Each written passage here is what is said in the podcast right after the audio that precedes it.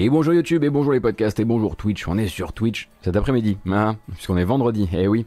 Euh, et il est 13h36, on est là jusqu'à 15h30 ensemble pour faire le tour de l'actualité du jeu vidéo de ces dernières 24 heures, parler évidemment de toutes les informations qui ont pu tomber autour de Horizon Zero Dawn, parler aussi du planning de l'E3 qui est en train de se remplir à vitesse grand V, bah il serait temps quand même, hein, c'est quand même dans une semaine. Euh, donc on est plutôt rassuré de commencer à avoir plus de confirmations de rendez-vous. Euh, parler de rumeurs forcément puisque bah, là on était vraiment dans une des semaines les plus chargées hein, euh, en termes de jeux vidéo probablement de l'année, l'une des, hein, attention, à cause des nombreuses rumeurs. On essaiera effectivement de toujours vous donner un maximum de contexte sur d'où elles viennent, à quel point elles sont solides ou non, à quel point elles ont été corroborées ou non. Euh, et évidemment, hein, on ne pourra pas euh, faire comme s'il n'y avait pas une grande une grande absente pardon aujourd'hui, eh bien c'est cette Switch Pro qui, euh, selon des rumeurs beaucoup plus, euh, beaucoup moins solides que d'autres, euh, pouvait éventuellement être annoncée hier et mise en précommande à partir d'aujourd'hui. Ça ne s'est pas réalisé, en tout cas pas le vendredi, aujourd'hui 14, 4 juin pardon, 2021. c'est toujours en tout cas en termes de rumeurs, un truc, enfin en termes de sources plutôt, de sources journalistiques, un truc qui devrait arriver dans la semaine qui vient, puisque selon Bloomberg, pour rappel, c'est une console qui devrait être annoncée et peut-être mise en précommande, ça je ne sais pas, euh, avant le 3, rapport au fait que des développeurs voudraient pouvoir parler des versions Switch Pro dès le 3. Voilà, ça c'est le solide. Le reste autour, c'est du fluff, c'est de la déco.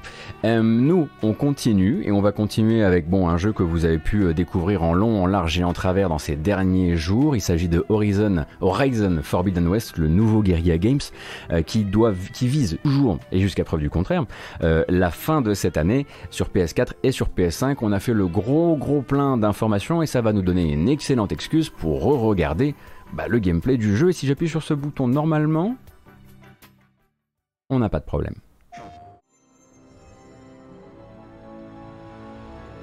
Pense qu'on peut avancer un petit peu, on peut se faire ce plaisir. Voilà. Alors, Hier, l'opération chez Sony était fort bien huilée. Hein. Attendez, je vais quand même essayer de nous mettre ça en 4K s'il y a moyen. Il y a moyen qu'on se mette en 4K comme des salles. Est-ce que ça va tout casser ou pas? Allez, hop. Euh, hier, l'opération était fort bien huilée puisque Sony a fait un petit peu le tour, euh, a fait faire plutôt le tour euh, des publications jeux vidéo généralistes ainsi que des vieux copains pour disséminer toutes sortes de petites croquettes d'informations et les deux envoyés eh bien, étaient le réalisateur de Horizon Forbidden West ainsi que le directeur narratif du jeu. Et euh, eh bien chacun comme ça, ils sont allés donner euh, ici cette info-là, ici l'autre. Et comme ça, en fait, nous, en agrégeant tout ça, on a les choses importantes à propos euh, de Horizon Forbidden West. Alors la première est probablement la plus intéressante pour nous après la présentation de gameplay de l'autre soir, celle-ci, celle qu'on est en train de regarder, c'est la promesse donc d'un mode d'escalade qui soit plus libre, mais pas entièrement libre non plus, et qui devrait trancher net hein, avec l'impression d'obstacle du premier épisode, puisque hein, dans le premier épisode, bah, si vous aviez un caillou devant vous, par exemple, bah, vous fallait en faire le tour. Là, vous aurez la possibilité de l'escalader. L'escalader comment? Pas exactement euh, comme dans un euh, Zelda Breath of the Wild parce que vous n'aurez pas une escalade entièrement libre, vous aurez des points d'escalade qui vous seront proposés euh, via le scanner à tête haute que possède, que possède Aloy qui pourra voir les endroits où elle peut utiliser son grappin, les endroits où elle peut grimper, etc. Ça devrait être un tout petit peu plus discret si c'est bien fait hein, que par exemple dans un Uncharted avec ses côtés, les espèces de petits rebords grattés pour qu'on puisse grimper dessus. On nous promet de toute façon quelque chose de plus traversant. Traversant, c'est ce fameux terme qui est souvent utilisé par les développeurs de jeux vidéo pour dire que on se sentira plus libre de ses mouvements et plus capable de traverser rapidement des zones.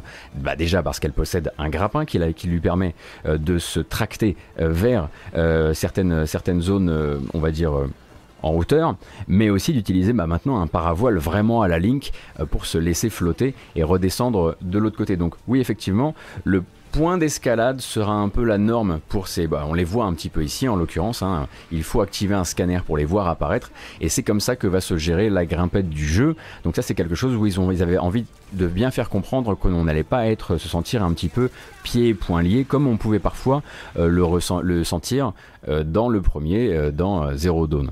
Et donc on parle aussi, hein, par exemple si on va du côté de chez Game Informer, on va apprendre que ils ont tout un nouvel arbre de compétences qui n'est pas particulièrement surprenant, puisque que jusqu'ici, eh bien, eh bien, on a vu dans ce gameplay, dans le gameplay des combats et des combats au corps à corps, on a vu des nouvelles choses. On a vu bah, des ultis déjà, puisqu'elle a une sorte de super à la Street Fighter, mais en plus de ça, on a vu qu'il y avait des combos au corps à corps et ces combos, vont, on va les développer à partir d'un arbre de compétences qui devrait être du coup plus intéressant. Ils ont voulu mettre en avant aussi la partie bidouillage et donc crafting ou artisanat, appelez ça comme vous voulez, où on devrait maintenant pouvoir modifier ces différents objets par différents points, différents points de détail, ce qui devrait du coup approfondir le système. Chose très intéressante puisqu'on est là en train de le regarder. Ils ont tenu à nous dire en revanche, euh, côté exploration sous-marine, préparez-vous, ça risque d'être vachement plus intéressant que ce que vous imaginez. En gros, c'était peut-être une manière de nous dire, vous voyez cette zone-là, cette zone-là, elle n'est pas anecdotique, cette zone-là, elle pourrait receler des secrets, peut-être que vous pourriez vivre des aventures sous-marines bien plus intéressantes et profondes que ce que vous imaginez. Et ça, ça me parle personnellement parce que franchement, je trouve que le rendu des fonds, euh, en tout cas de, de ce lagon, euh, sont absolument sublimes. Donc forcément, quand il commence à dire qu'il va y avoir plus d'exploration sous-marine, en espérant que les contrôles soient agréable, ça me branche pas mal. Euh, ensuite, il y a forcément, la plupart des interviews vont aussi se concentrer et se refermer sur une valeur qui revient régulièrement, c'est on ne va pas forcément vous faire un open world beaucoup, beaucoup plus grand, on va vous faire un open world un peu plus grand, mais surtout plus dense plus dense en termes de détails, plus dense en termes de points d'intérêt, plus dense en termes de tout en fait. Hein, euh, euh, par, par, par, on va dire, euh, gain, gain, de, gain de maîtrise dans la, dans la fabrication d'open world, ils vont se permettre un petit peu plus de choses et le, le monde ouvert se devrait être également séparé en plus de biomes différents. le nombre de biomes est quelque chose qu'ils ont tenu vraiment à mettre en avant durant les différentes interviews d'hier. et alors en termes de développement, pour être très clair, Guerrilla Games le dit, le, gros du jeu a été développé en travaillant sur PS4 et donc en, travaillant d'abord sur PS4 et puis ensuite en se disant la PS5 libère désormais de la possibilité pour faire plus de choses visuellement. Mais la construction de ce jeu, elle a été faite sur PS5 et ensuite derrière, eh bien, euh, sur PS4 pardon, et la PS5 derrière va libérer la possibilité de faire un autre rendu de l'eau. Par exemple, l'eau ne sera pas du tout rendue de la même manière. On imagine à sa surface comme en dessous euh, dans PS4, euh, sur PS4 et sur PS5. Il y a pas mal de choses liées à l'éclairage, aux éclairages et à la manière dont les éclairages fonctionnent directement sur Aloy, euh, qui ne seront activés que dans les cinématiques sur PS4, mais qui seront activés dans tout le jeu sur PS5. Donc ça, c'est des choses sur lesquelles ils veulent régulièrement revenir pour, pour partir, pour en fait départir directement la communication de cet aspect. Euh, la PS4 va être du downgrade. Ils préfèrent communiquer là sur le fait que la PS5 sera de l'upgrade, hein, tout simplement. Ce qui est plutôt, en tout cas en termes de communication, euh, assez malin. Il y a un mot qui est pas mal revenu ici euh, aussi euh, dans la journée d'hier, c'est le mot ray tracing. Alors le mot ray il faut faire attention et justement, ils, ont, ils sont assez cool chez Guerilla parce que quand ils viennent nous le présenter, ils le présentent de la bonne manière. On leur demande est-ce qu'il y aura du ray tracing dans le jeu? Du coup, ils le disent oui, il y aura du ray tracing dans le jeu, dans le sens où on utilise du ray tracing dans le calcul de beaucoup de choses quand on va fabriquer notre jeu. Ça ne veut pas, ça ne veut pas dire que on va faire des éclairages en ray pas forcément, parce que le ray tracing en fait c'est une technologie de calcul qui peut être utilisée pour le son, qui peut être utilisé pour les animations, qui peut être utilisé pour les rendus visuels évidemment.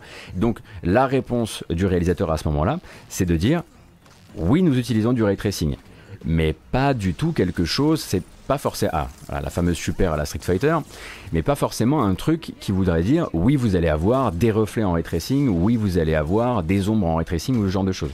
Euh, donc ce qu'ils disent, c'est que dans leur process euh, de création, c'est un outil qui est, utilisé.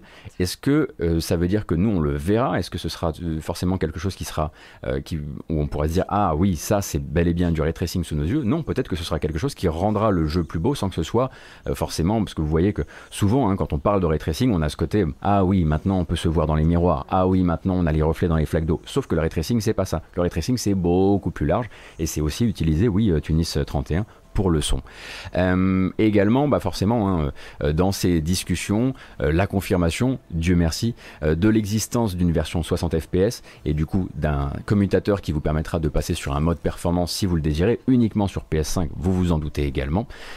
et pendant ce temps-là, ce qui est assez intéressant, c'est que pendant que nous, on était en train de lire les différentes interviews qu'il fallait reconstituer pour créer une sorte de méta-histoire, de méta-interview, eh bien, PlayStation avait fait un choix assez intéressant officiellement, sur leur blog, étaient en train de communiquer sur la musique du jeu. Ah, alors je me, me voilà forcé, contraint et forcé de vous proposer un petit tour rapide sur cette vidéo, qui s'appelle donc Meet the Composers.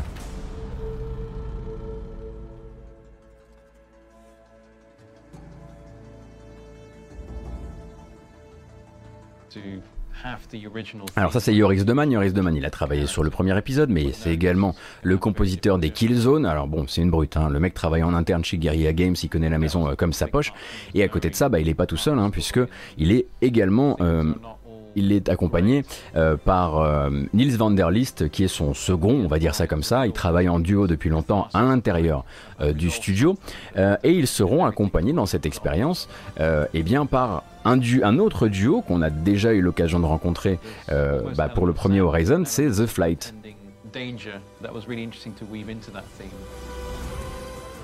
Je laisse la vidéo un peu tourner. Hein.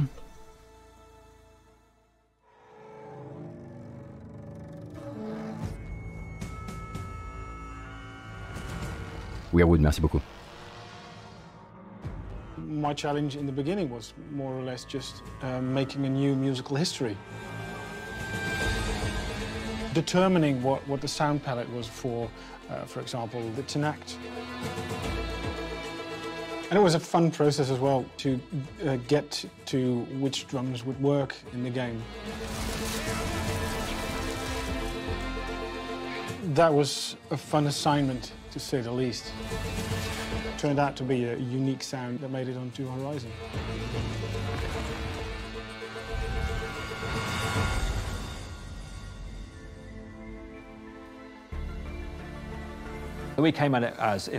Et Johansson donc de The Flight. The Flight c'est le duo qui était surtout intéressé par euh, la sonorisation des cinématiques dans le premier épisode, dans Horizon euh, Zero Dawn. Et The Flight, bah, vous connaissez aussi peut-être euh, leur travail sur, bah, sur Assassin's Creed Odyssey hein, qui leur avait valu quelques, quelques prix.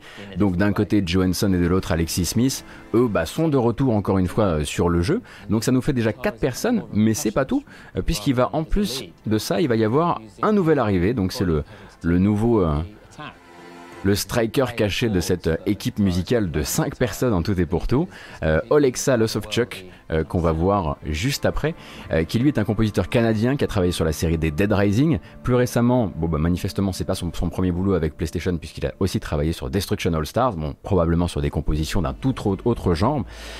et donc bah, ça va faire une équipe quand même assez, assez massive qui va venir, bah, le voici, hein, Oleska. Euh, Alexa, pardon, et on va pouvoir euh, eh bien découvrir une partie de leur travail déjà sur les plateformes d'écoute euh, légale, puisque vous avez un EP de quatre morceaux qui s'appelle The Isle of Spires et qui est sorti hier, que vous pouvez voilà, vous pouvez vous écouter une sorte de petit teasing musical de ce que sera à terme Horizon Forbidden West, qui pour l'instant, euh, eh bien, doit toujours sortir à la fin de l'année. On en a parlé en matinale hier. C'est pas sûr, hein, comme le disait, euh, comme le disait Herman Hulst, Herman Hulst, pardon, qui est le chef des PlayStation Studios. Il le disait. On essaie de tenir la distance, on essaie de tenir ce délai. C'est notre objectif, mais on se réserve la possibilité, le droit, éventuellement, de repousser le jeu si ça devait poser problème. Donc, pour l'instant, il vise la fin d'année.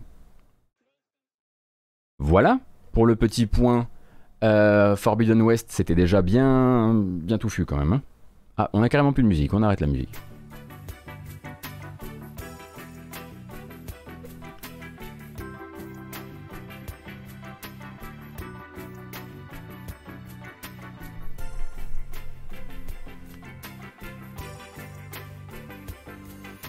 Et revoilà Bonnie Alors je vois, je vois actuellement être en train de vous chicaner sur euh, euh, la définition exacte des choses. Alors, ray tracing, ça n'appartient pas à Nvidia, quoi qu'il arrive.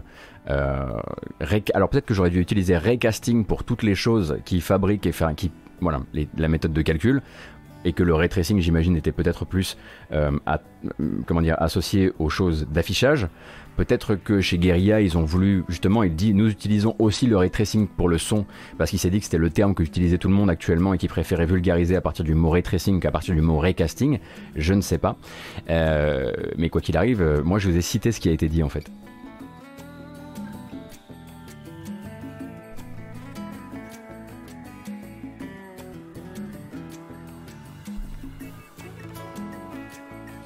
Mais nous, on continue. Parce qu'on va quand même pas se chicaner là-dessus toute la journée. Non, non, non, non, non. Euh, on continue avec quoi? On peut effectivement se faire un tour sur le planning euh, officiel de l'E3 qui a pris un grand, euh, un grand chassé, une grande, une grande série d'améliorations, en tout cas partielles. attention. Hmm, non, ça me va pas comme ça. Donnez-moi une seconde.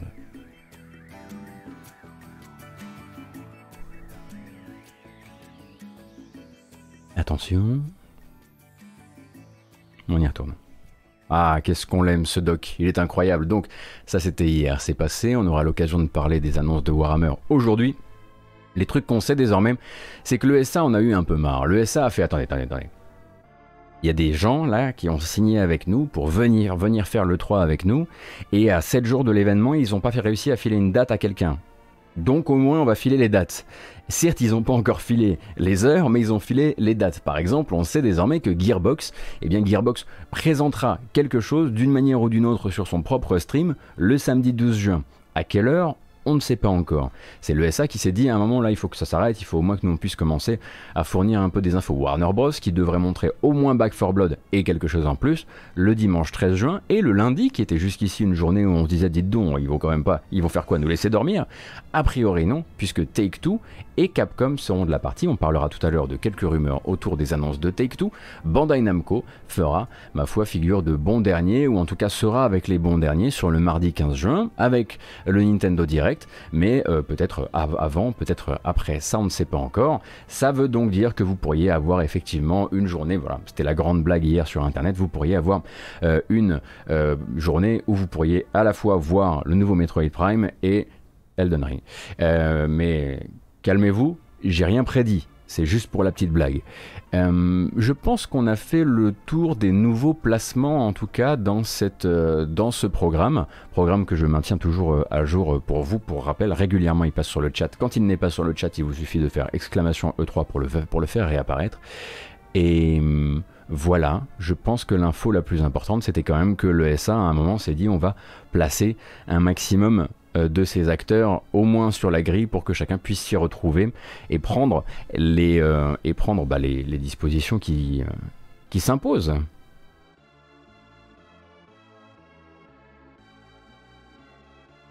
Le Indie Live Expo est mal placé, dites-vous?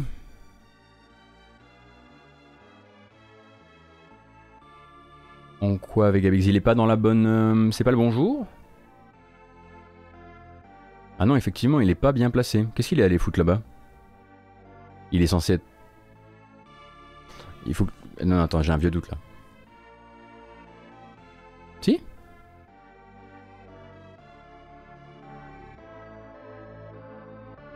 De toute façon, qui manque là maintenant? Je vois plus. Ah, je me disais bien. Je vois plus personne qui manque, à part Sony, effectivement, qui fera bien comme ils voudront. Euh, et évidemment, qui bah, vont probablement essayer de. Euh, comment dire, d'inonder euh, comme ça la discussion de petites, voilà, de présences, présence ici sur, sur Forbidden West, euh, hier aussi, voilà, ils nous ont inondé de, trailers à propos euh, des nouveaux jeux du PSVR. On pourra y, revenir un petit peu plus tard. Qui sait s'ils ne nous parleront peut-être même pas, je sais pas moi, hein, ils vont probablement vouloir nous reparler euh, de, de, Ratchet Clank, puisque Ratchet Clank sort en pleine 3. Hein. Ratchet Clank sort là en fait. Voilà, sort le vendredi 11 juin. Donc forcément, ils vont avoir besoin à un moment ou à un autre euh, d'en reparler. Et euh, je pense qu'au niveau des acteurs, maintenant, tout y est ou presque, euh, puisqu'on a même, hop, voilà, est venu s'ajouter euh, eh bien le petit loustic qu'on attendait encore, Square Enix, Square Enix qui lui a pris la peine de nous proposer un horaire. Square Enix ce sera le dimanche 13 après la conférence de Xbox et de Bethesda à 21h15. Ce qui nous dit que maximum, euh, ça si ça devait s'étirer un petit peu au-delà de l'heure 30 annoncée, ça ne pourrait faire que 2 heures.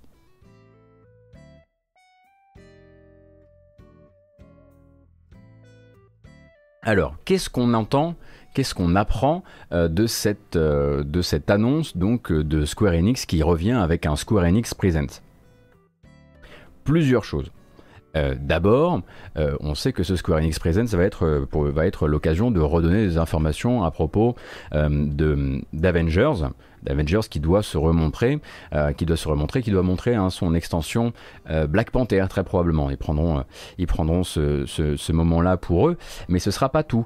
Ils vont aussi nous parler d'un jeu Platinum puisqu'ils vont nous parler, si je ne dis pas de bêtises, de Babylon's Fall, Babylon's Fall qui sera montré d'une manière ou d'une autre durant cette présentation. Life is Strange, Life is Strange True Colors qui est attendu pour la fin de l'année sera évidemment montrer durant cette présentation. Cette présentation, bizarrement, effectivement, ne mentionne pas FF16, ne mentionne pas ces choses-là, tout simplement parce que FF16 ou toute autre chose comme Final Fantasy Origin, qui est quelque chose qui est censé être attendu du côté de chez Square Enix cette année, sera très probablement chez un constructeur, euh, ou ailleurs en tout cas, ou chez Jeff Kelly euh, lors de la soirée euh, d'ouverture du 10. Mais ce qui est sûr, c'est que pour ce World Premiere, donc du Square Enix Presents, ce, le gros morceau, on va dire, euh, c'est le nouveau jeu de Eidos Montréal. Et alors là, de ce côté-là, il n'y a pas vraiment à creuser très longtemps euh, pour savoir sur quoi Eidos Montréal, ceux qui ont longtemps fa fabriqué Deus Ex, euh, eh bien, euh, travaillerait actuellement, selon des rumeurs qui, selon des rumeurs et des enquêtes, pardon, qui datent déjà de 2017, ils auraient été pendant un temps puis ensuite ça serait repassé en pause le temps qu'il file un coup, de, main sur Avengers, sur un jeu, Les Gardiens de la Galaxie. Donc si vous attendiez Deus Ex, autant le dire tout de suite, le nombre d'enquêtes qui qui établissent très clairement que Deus Ex est au frigo et n'en ressortira pas cette année et très probablement pas la suivante non plus, euh, est assez clair. Eidos Montréal, voilà. Hein, euh, Jason Schreier l'a redit hier, tiens, il semblerait qu'enfin Eidos Montréal daigne nous montrer son jeu Les Gardiens de la Galaxie. Euh, donc ce sera très probablement le gros événement de cette euh, discussion avec Square Enix Presents, donc euh, le dimanche 13 juin à 21h15.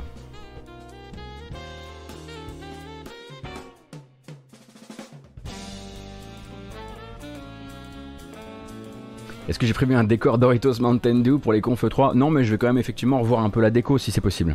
Un, mini, un minimum. Donc après, il faudra voir qu'est-ce qu'ils décideront de faire avec ce jeu Guardian of the Galaxy. Euh, mais euh, de toute façon, euh, Square Enix étant, ayant signé un partenariat avec Marvel qui, pour rappel, avant Avengers, devait courir sur plusieurs jeux, c'était sûr qu'il y allait avoir d'autres studios, et des studios occidentaux, vous en doutez bien, qui allaient s'y coller. Donc, est-ce que c'est du multi? Est-ce que c'est du solo? Vers quel style de jeu ça va lorgner. Euh, je pense que voilà, on peut, on peut espérer du, on peut au moins espérer du mieux de si on, si des, comment dire, euh, si des leçons ont été tirées euh, de ce qui s'est passé avec Avengers, comme le fait de vouloir absolument faire un jeu qui soit à la fois euh, un peu Naughty, Dog-esque sur son solo, sur son solo euh, un peu, hein, un peu, euh, mais en même temps absolument pas dans la connaissance de son genre du hack and slash en multijoueur. voilà, il faut espérer, alors c'est pas un truc sur lequel Square Enix, notamment sur sa gestion des, studios, on va dire, occidentaux, nous a habitués, tirer des leçons des erreurs, mais il n'est pas trop tard.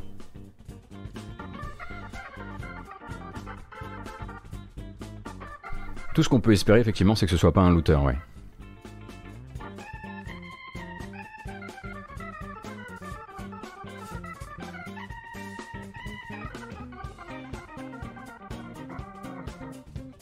Je sens que Square va perdre beaucoup avec ce deal. Pourquoi on, ré... Pourquoi on écoute ça? Qu'est-ce qui s'est passé ici? Pourquoi on est reparti sur cette... Il euh... y a un truc qui est cassé sur mon setup là, doucement. Ah voilà Ah mais c'est ça J'avais laissé le cheveu allumé. Terrible. Si c'est le développement est lancé depuis longtemps, c'est peut-être trop tard pour la leçon Avengers, non? Alors oui, effectivement, mais en même temps, si le développement est lancé depuis longtemps, on peut, même si pour rappel, il devrait avoir été mis en pause à un moment ou à un autre pour euh, filer un coup de main sur Avengers, hein, puisque Avengers n'a pas que immobilisé euh, Crystal Dynamics, il a immobilisé Eidos Montréal, mais aussi d'autres petits studios qui sont des sous-traitants euh, de Square Enix et, de, et de Crystal Dynamics. mais s'il a commencé il y a longtemps et qu'ils ont, qu'ils sont restés sur les mêmes documents de travail, on va dire au global, on peut aussi se dire qu'ils n'allaient pas faire deux fois le même jeu. Et du coup qu'ils n'allaient pas faire deux looters, sous prétexte que c'était deux licences, deux licences Marvel. On pourrait peut-être même espérer euh, que justement ce ne soit pas ce type de jeu-là et que ce en soit un autre, un jeu de golf par exemple, je sais pas moi. Non mais au moins je sais pas, un jeu solo par exemple, ou juste coop. mais pas un truc hyper connecté avec, avec des missions générées aléatoirement.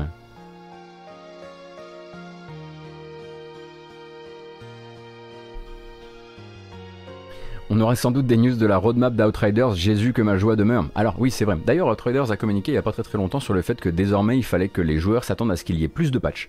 Euh, puisque maintenant en fait qu'ils ont réussi à régler leurs problèmes d'inventaire, ils vont commencer à accélérer sur les petits ajouts par-ci par-là, on imagine, du contenu. Euh, euh, du contenu pour faire rester les gens en haut level. Haut level, en haut niveau. Hein. Est-ce que ça existe encore des Uncharted-like?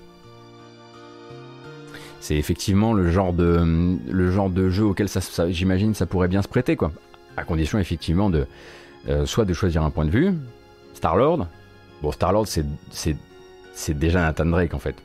Les problèmes de papa, euh, dragueur, blagueur. C'est peut-être même un peu trop Nathan Drake. Et en même temps, euh, que je sache, les Gardiens de la Galaxie sont pas forcément fixés hein, au niveau du roster, et on n'a pas forcément à coller au roster du Marvel Cinematic Universe. Il y a d'autres héros qui sont passés par là.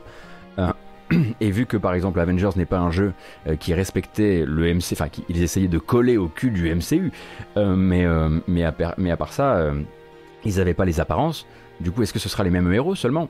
On peut l'imaginer parce que le but c'est quand même de vendre des versions un peu à la stevia euh, de, ce qui se passe, au cinéma.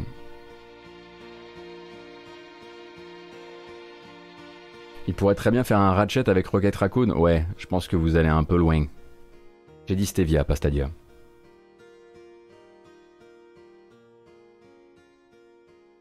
Il serait fou de pas coller le MCU à la culotte. Je suis complètement d'accord, but à Je suis complètement d'accord. Moi aussi, j'aimerais. Avec Namor. Ah, moi, j'aime bien Namor, hein, vraiment. Je, pense que c'est un des trucs que je lisais le plus quand j'étais gamin. Je sais pas comment j'avais mis les mains là. J'avais mis mes mains sur une, collection de, petites BD Namor. Mais euh, c'est compliqué, hein. de le sortir de son chapeau maintenant en disant Hey, hey les enfants, voici l'homme en slip. Je suis pas sûr que ça. Je suis pas sûr que ce soit très facile à adapter, ni même très intéressant d'un point de vue business.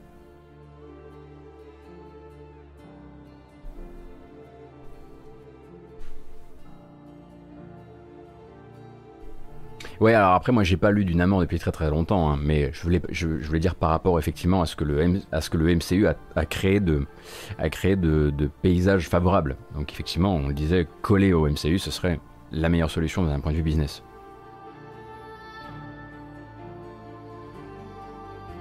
Donc, voilà.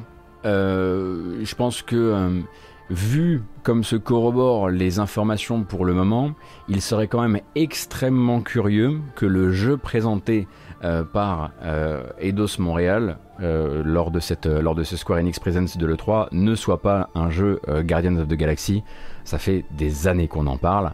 Et moi, je veux dire que ça m'a. En fait, moi, ça faisait longtemps que je savais que Square Enix était, euh, enfin qu'on savait euh, par des différentes enquêtes que Square Enix était au travail sur un jeu Guardian of the Galaxy. Je veux dire que moi pendant très longtemps j'étais passé à côté des articles qui disaient que c'était Eidos Montréal. Et du coup il y a une semaine ou deux, euh, en voyant la rumeur du jeu Guardian of the Galaxy revenir, je, me suis vraiment tapé sur le front en mode eh merde. Évidemment que c'est Eidos Montréal qui le fait. Non parce que moi j'attends toujours qu'éventuellement on essaie de recréer une troisième formule Deus Ex qui soit celle que j'espère. J'ai pas l'impression que ce soit pour tout de suite, tout de suite. Donc euh, pour ça, il faudrait être au rendez-vous le dimanche 13 juin, 21h15. Moi j'y serai. Donc si vous voulez venir, éventuellement, euh, on, pourra, on pourra discuter de, tout ça. Alors, d'autres acteurs de l'industrie ont parlé un petit peu de ce qu'ils avaient prévu. Euh, de, Salut les gars, c'est Bonjour Down the Ski et bienvenue et merci pour le raid. J'espère que ça va. Euh, on est en train de donc parler un petit peu des rumeurs qui entourent actuellement euh, le 3 et ses différentes euh, conférences, et puis on essaie surtout de parler des rumeurs qui sont les plus solides et les plus faciles à corroborer. Ubisoft a décidé que voilà, les leaks, les fuites, les rumeurs, ils en avaient pas envie. Du coup, ils ont préféré dire bon, écoutez, voilà ce qui va se passer. ils sont revenus du futur et ils nous ont dit voilà ce qui va se passer dans notre conférence. On va vous parler principalement de la franchise Rainbow Six et donc de Rainbow Six Quarantine ou Parasite ou le titre qu'il est censé avoir officiellement un jour.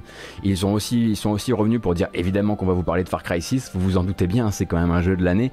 Évidemment qu'on va vous parler de Riders Republic, puisque ça, aussi c'est un jeu de l'année, en tout cas du fiscal euh, actuel euh, de euh, d'Ubisoft. Assassin's Creed Valhalla aura encore un petit peu de temps d'antenne, on imagine, pour des DLC ainsi que Rainbow Six Siege, puisque bah, c'est quand même une des, une des très belles histoires de chez Ubisoft pendant qu'on écoute ce morceau, c'était absolument pas voulu.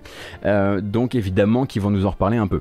Au bout de tout ça, Ubisoft n'oublie pas de nous dire, il y aura également des surprises. Quelles surprises on peut attendre? Peut-être un discours d'Yves Guillemot sur les conditions de travail dans ces studios Non. Des jeux, probablement des jeux. Euh, mais quand? Et quoi? Ben voilà. En tout cas, on nous, on nous garantit qu'il y aura quelques surprises.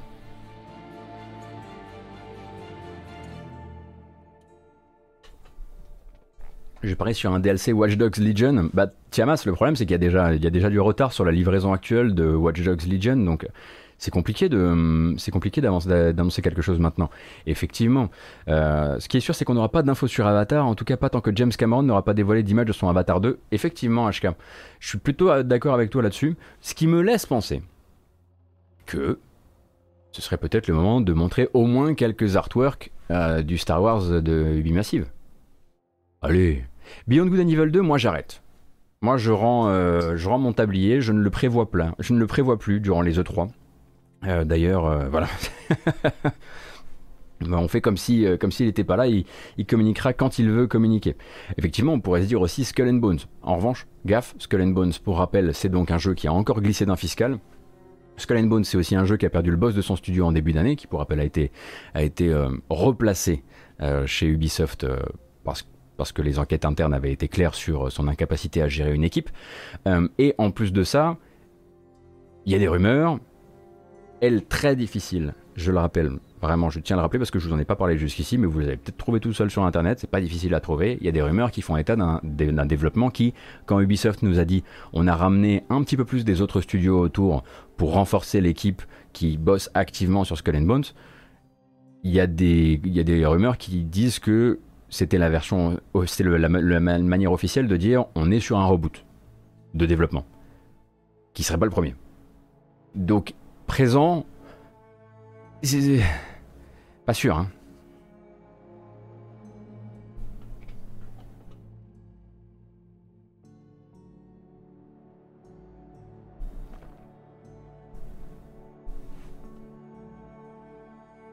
Un, Splinter Cell Open World Game as a Service Mais pourquoi vous faites ça?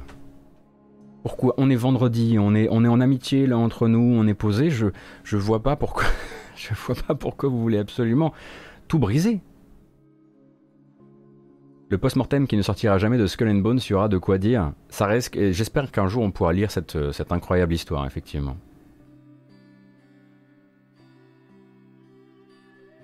Parce que euh, ça a l'air d'être euh, l'un des développements les plus chahutés euh, de mémoire récente. Oh là là, regardez-moi ça, ce pro là. Oh là là là là là, mais qui fait ça? Mais qui fait ça? Quelle professionnalisation incroyable de cette chaîne. allez, on continue, on va continuer avec là de la rumeur, mais solide. Généralement, je vous dis solide quand on a des gens dans l'industrie qui sont habitués à justement disposer d'informations et ne les lâcher que quand euh, le public commence à être un petit peu au courant euh, de, euh, du poteau rose. Là, en l'occurrence, c'est Jason Schreier, encore une fois. Hein. Jason Schreier, vous connaissez un peu l'histoire, c'est celui qui sait avant, mais qui ne dit que quand c'est intéressant. et ça, ça, concerne le contenu de la future, on n'est pas habitué, hein, mais de la future conférence de Take-Two, donc conférence à distance de Take-Two durant cette 3. Merci beaucoup pour Rest in Peace, Rayman. Euh, pardon, insister, Kionizuka, est-ce qu'on a des nouvelles du remake de Prince of Persia? Non, non, il a disparu des radars. Hein. Euh, clairement, euh, il a complètement disparu des radars. du côté de chez Take-Two, donc, il y aurait l'info, en fait, descend de Reddit par quelqu'un qui connaît quelqu'un. De base, ça, je l'aurais pris, j'aurais fait genre... Ça va ailleurs, on n'en parle pas ici. Sauf que Jason Schreier est arrivé en disant alors en fait ça ce leak là il est bon je vous le dis je suis au courant de tous ces trucs là tout ce que je peux pas vous garantir, c'est que ce seront des jeux qui seront tous montrés durant cette e 3. Voilà. Euh, dedans, on apprend, sans grande surprise, que Take-Two va continuer les Borderlands. Incroyable. Euh, avec a priori un spin-off, un spin-off donc de Borderlands toujours développé par Gearbox, même s'ils appartiennent désormais à Embracer, ils continuent à travailler euh, avec, euh, avec Take-Two, et donc un spin-off de Borderlands qui s'appellerait Wonderlands ou Tina in Wonderlands, puisque ce serait un spin-off entièrement centré sur le personnage de Tiny Tina. Je ne vous explique pas qui est Tiny Tina, hein, si vous y avez joué et si vous avez de l'intérêt pour Borderlands, vous savez de qui il s'agit. Donc, a priori, euh, le jeu serait tout à fait classique hein, en dehors de son côté euh, spin-off d'un point de vue du gameplay et reprendrait euh, cette même idée de classe jouable que, que le jeu de base. Ça, c'est les seules infos qu'on ait actuellement. Et pourquoi, donc pour Borderlands, je veux dire, et pourquoi dans le titre de ce stream il y a écrit l'offensive Marvel à l'E3, potentiellement à l'E3, c'est parce que dans ce même leak, validé par Jason Schreier, on aurait donc Firaxis, qui travaille sur un XCOM like licence Marvel. Et c'est là que je suis perdu. Mais en même temps, c'est d'une logique implacable. Mais en même temps, je suis perdu. C'est-à-dire que entre XCOM Enemy Unknown et XCOM 2, et surtout War of the Chosen, on est allé quand même très très loin dans la super héroïsation des soldats de la division XCOM, qui sont devenus, euh, voilà, qui ont eu euh, des, euh, des jetpacks, des machins, des gadgets, des voilà, on était sur des, voilà, on terminait une partie, vos héros c'était des super héros. De les voir du coup faire un XCOM-like licence Marvel, ça me rend juste un peu triste parce que je dois dire que j'aime beaucoup le setting tout, vu claqué de XCOM, et du coup, bah, s'il travaille là-dessus, ça veut dire qu'il ne travaille pas sur un XCOM canon. Euh, mais il semblerait en tout cas que ce soit le projet, l'un des projets, puisque Firaxis, euh, par euh, l'intermédiaire du boss de Take-Two, Strauss Zelnick, on savait qu'il travaillait sur plusieurs projets actuellement. L'un de ceux-là, ce serait donc la Team XCOM, serait sur un XCOM Marvel. Ça me fait un peu mal et en même temps ça me rend un peu curieux. Je sais pas où me mettre avec ça. Je sais vraiment pas quoi faire parce que j'ai aucune détestation contre les univers Marvel, j'en suis juste pas un grand consommateur ou un grand connaisseur. Mais là j'ai deux studios, Firaxis et Eidos Montréal, dont j'attendais autre chose dans mes petits papiers, on devait un jour revenir vers Deus Ex et on devait un jour revenir vers XCOM, qui sont deux licences que j'aime beaucoup. Et là, les deux, effectivement, se retrouvent à faire, à participer du coup à cette. Enfin, se retrouveraient, hein, jusqu'à preuve du, contraire. Euh, mais en même temps, ça peut promettre dans les deux cas des jeux intéressants, si c'est bien fait. Alors euh, c'est beaucoup de, c'est les mixed feelings, voilà. C'est, on est vraiment sur les, les euh, voilà, sur les, les, sentiments vraiment très conflictuels.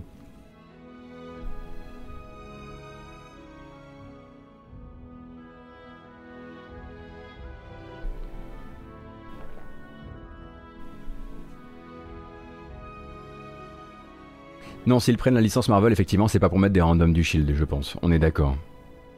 Mais en même temps, ça devrait pouvoir leur permettre, peut-être à eux, puisqu'il va bien falloir pouvoir quand même recruter plus de gens, euh, de héros. Euh, peut-être que eux seraient pas soumis à cette espèce de poursuite un peu euh, MCU façon Leader Prize quoi. Ou... Quoique.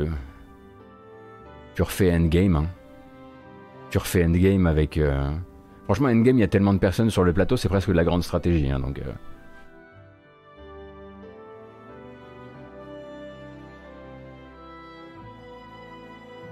Hâte de voir rater un coup à 99% par un X-Men.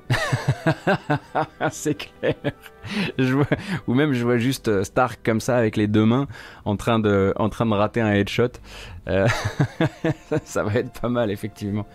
Non mais franchement, une bataille Total War Marvel avec la bataille de fin de Endgame, euh, enfin de quasi fin de Endgame,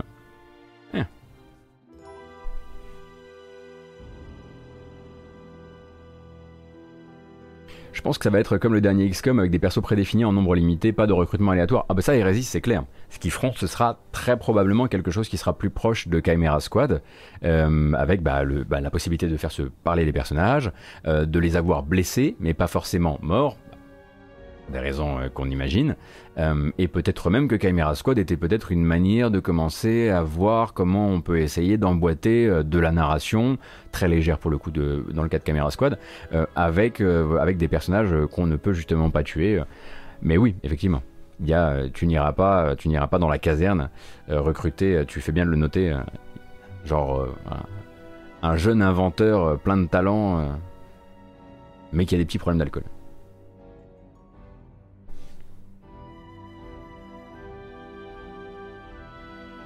Litoki, salut tout le monde, à cause, grâce à Gotos, je me lance dans Oxygen Not Included, une tuerie littéralement. Litoki, un seul conseil, du café. C'est tout. Beaucoup, beaucoup de café.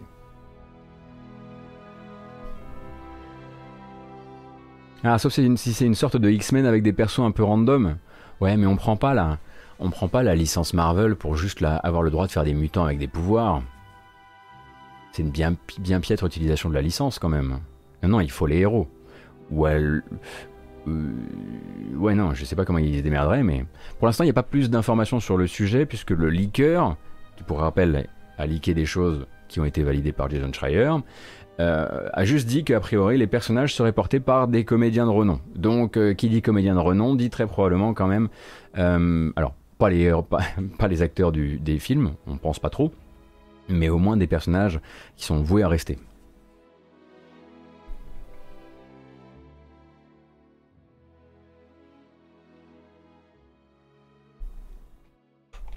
Le spin-off de Borderlands, c'est pas plus de précision, si ce n'est Mickey Guevara, que ce serait effectivement centré autour de Tiny Tina. Fallen Order a bien, a bien la licence sans utiliser les stars de l'univers. Ouais, Wolfios, ouais, ouais, ouais. Enfin, Ouais, on n'en parlons pas trop non plus. Euh, et le troisième, oui, parce qu'il y a un troisième euh, leak hein, dans, cette. Oui, effectivement, il y aura Troy Baker, c'est ça. Euh, le troisième jeu de cette liste de jeux qui pourrait être montré par Take-Two durant cette durant cette, euh, cette présentation, euh, ce serait le nouveau jeu de Engar 13. Engar 13, ce sont les développeurs de Mafia 3. Euh, ça fait un bout de temps qu'on les a pas vus, et du coup, Engar 13 serait au travail depuis un certain temps sur un jeu, alors depuis un certain temps, mais ce serait quand même plutôt le début du développement, et serait donc sur un jeu dont le nom de code actuel en termes de développement, c'est Codename Vault. et donc Codename Vault serait un jeu d'action avec une fibre surnaturelle et un pitch qui pour le coup là est clé en main, puisque ce serait un jeu d'action qui signerait la rencontre entre Cthulhu et Saints Row.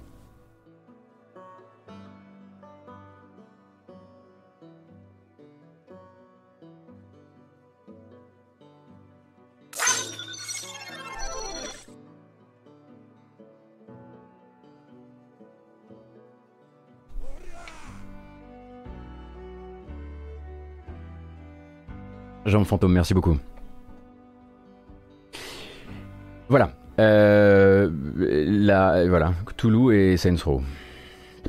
Je sais pas quoi dire. Hein. Alors évidemment, c'est faut bien comprendre, faut bien revoir d'où vient l'info. L'info donc vient d'un réditeur qui a discuté avec quelqu'un qui est proche du dossier, donc qui a discuté probablement avec quelqu'un qui travaille dans le studio. Euh, de fait, la personne qui travaille dans le studio, elle lui a sûrement dit un truc du genre, bon, en gros, imagine la rencontre de machin et machin. C'est probablement des mots qui, sont utilisés en interne pour le développement parce qu'on a besoin de pitcher les jeux simplement et que parfois on utilise des raccourcis de ce genre-là.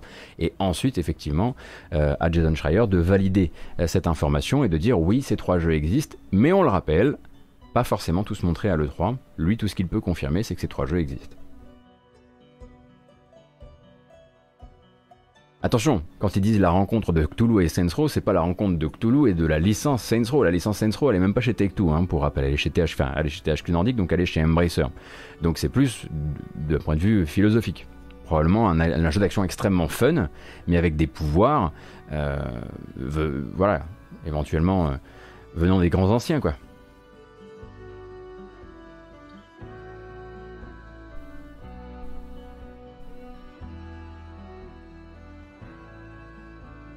Et en même temps, ça fait combien de temps qu'on n'a pas eu un vrai open world de la connerie Parce que la, rencontre de euh, Saints Row et Cthulhu, bah c'est prototype, non? Enfin, je sais pas. Ça n'existe pas déjà un peu? Et il y a des gens qui ont adoré. Donc, euh, si c'est bien fait, comme dirait l'autre.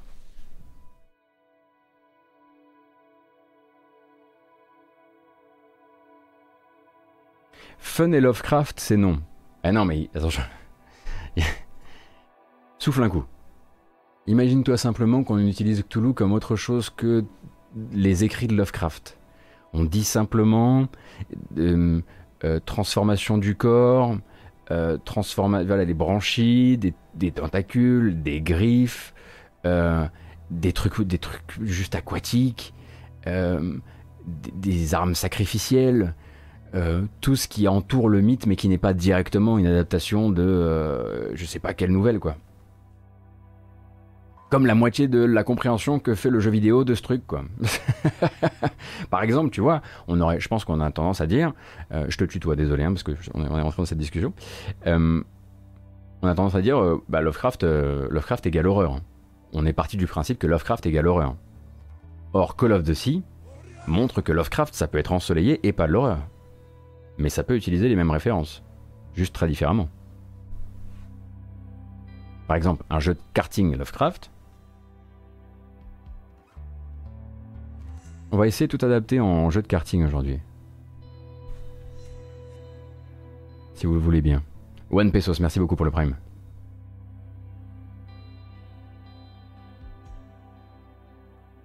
Ouais, je suis, je suis tout à fait d'accord, euh, Fred Link. Je pense qu'on peut partir effectivement du principe que dans certains imaginaires, quand on est obligé, quand on fait des pitchs rapides, euh, Lovecraft a pu être cité quand on a parlé de, euh, de, de, Stranger Things, sans forcément que ça veuille dire quelque chose ou que ce soit la réalité, quoi.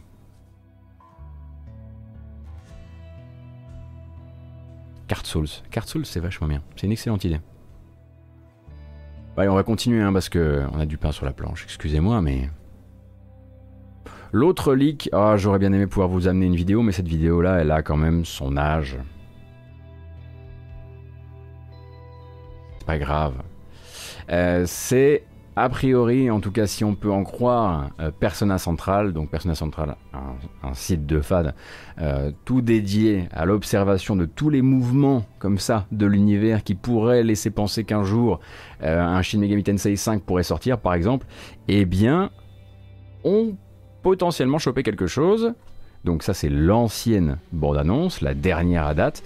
Et donc Persona Central aurait repéré une mise à jour un petit peu accidentelle euh, du site officiel japonais pardon, de Shin Megami Tensei 5, donc qui est un jeu qui doit sortir sur Switch, mais pour lequel on n'a pas encore de date, qui a été annoncé en 2017, les gens commencent un petit peu à trépigner et on peut les comprendre. Euh, et du coup, Persona Central a repéré quelques infos qui ont vite, vite, vite disparu du site, mais ils ont eu le temps de les prendre en photo. Et ça nous donnerait du coup une annonce de sortie du jeu donc annonce imminente, mais une date de sortie du jeu au 11 novembre prochain. 11 novembre prochain, en tout cas si les informations qui ont été mises en ligne par accident euh, ne changent pas, bien sûr, euh, et ça veut très probablement dire que le jeu fera partie des, bah, stars hein, du Nintendo Direct du 15 juin, euh, où évidemment Nintendo ne se privera pas d'en faire un des moments, quand même un des segments importants de sa présentation.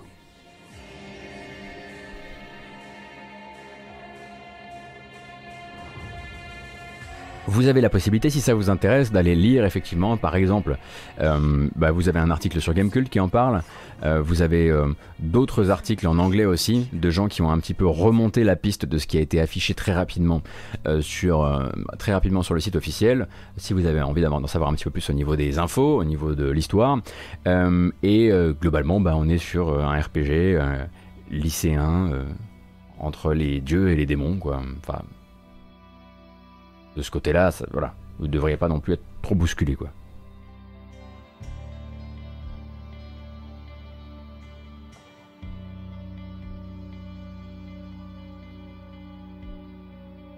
Comment ça, ne mélange pas avec Persona? C'est pas le lycée C'est les, les hautes études, c'est ça?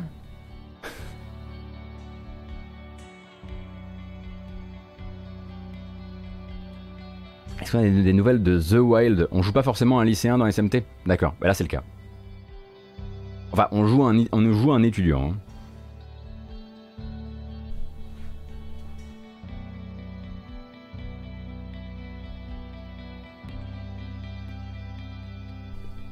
Hein. D'accord, bon, on va faire un point. On va faire un point. Pardon, je voulais m'excuser. J'ai dit que c'était des RPG lycéens, alors que euh, c'est pas forcément le cas, mais qu'il y a eu déjà des épisodes où on jouait un lycéen, mais pas dans un lycée. Donc là, je vous le dis, je me suis absolument pas engagé sur le fait que Persona 5 se passe dans un lycée. En revanche, vous allez jouer un lycéen. Est-ce que ça va mieux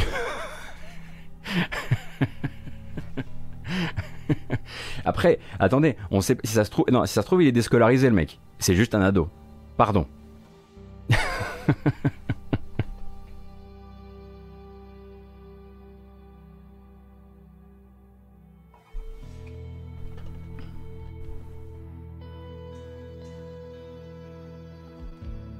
ah, merci, c'est gentil.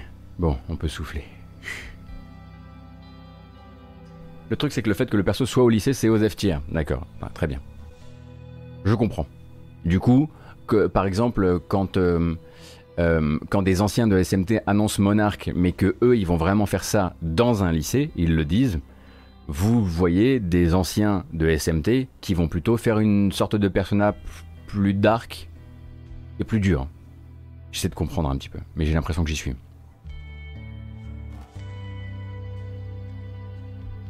vous m'apprenez euh, à, décoder les arcanes de Jarod tous les jours. Merci beaucoup.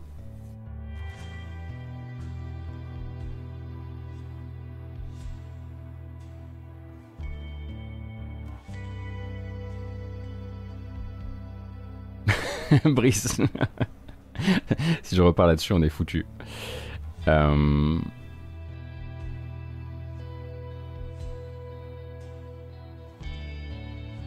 Il est peut-être enfin, euh, peut-être qu'il est stagiaire d'ailleurs, dans une dans une PME ou on, on sait pas. Allez, continuons. Non, mais pour les gens de la VOD et puis pour les gens qui sont euh, qui nous écoutent, pour les, trois personnes qui n'ont pas encore lâché cette, euh, cet épisode en podcast, on vous embrasse. Merci d'être resté autour de cette. voilà, j'étais en train de me faire former par le chat sur les bases d'une série que je ne maîtrise absolument pas, et on en sort pas trop mal au final, parce que j'en ressors, j'ai l'impression légèrement grandi. On va continuer malheureusement avec une nouvelle de, on va dire, euh, qui fait pas plaisir à relater, hein, même si c'est vrai voilà, qu'on s'est beaucoup tapé sur le ventre. Euh, on pensait pas non plus que ça allait avoir des conséquences euh, euh, telles. Eh bien, il semblerait, en tout cas, si on peut en croire la mise à jour récente de ces réseaux sociaux, que Yuji Naka, eh a quitté Square Enix en avril. Yuji Naka, donc, qui avait persuadé Square Enix de le laisser faire un jeu de plateforme en 3D avec Balan Wonderworld. Euh, ce même Balan, du coup, euh, qui a reçu l'accueil critique que l'on connaît, un jeu euh, vraiment très tenu en arrière par des problèmes techniques nombreux ainsi que par des problèmes de gameplay. on comprend du coup un petit peu pourquoi Square Enix, quand il lui avait donné accès à cette équipe et à ce projet, lui avait laissé une chance. Hein. Il l'avait dit en interview, on te laisse une chance de créer un platformer 3D du genre, et a priori, il n'en aura pas deux, en tout cas pas chez Square Enix, euh, puisque selon ses réseaux sociaux et selon son Facebook, a priori, il ne ferait plus partie de Square Enix depuis euh, le mois d'avril, il y était entré le 1er janvier 2018.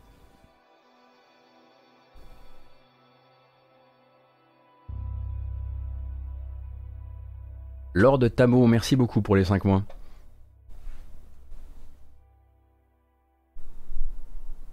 Du coup, c'est allé très très vite. Hein. Entre le crash du jeu et le départ, à mon avis, ils ont, voilà, pas fait dans le détail. Ils ne sont pas demandé si ça allait devenir un jeu culte sur la longue traîne. Et euh, je pense qu'ils ont dû, ils ont dû se, se quitter assez fâché. On l'imagine, on devrait avoir plus d'informations dans les temps à venir, puisqu'avec une information, enfin, on est quand même sur le créateur de Sonic euh, et de Nights into Dreams. C'est quand même quelqu'un qui a compté euh, dans le paysage du jeu de plateforme, qui a compté euh, dans l'histoire de, de, Sega. Et puis je sais que les fans de Nights into Dreams, bizarrement, sont très nombreux sur ce chat. du coup, il y aura très probablement moyen d'avoir des informations euh, sur euh, peut-être des interviews euh, un jour sur le sujet. Oui, j'ai dit compter deux fois. Oui, vous avez pensé au fromage. Ça s'appelle de la publicité subliminale. Je touche de très bons chèques avec ça.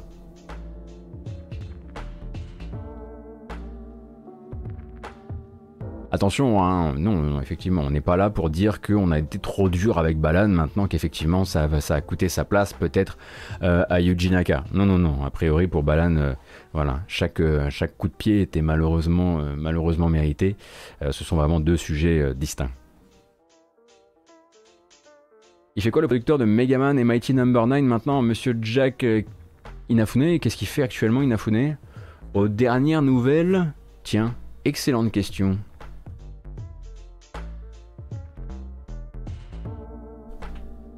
Il est chez Level 5, mais qu'est-ce qu'il fout?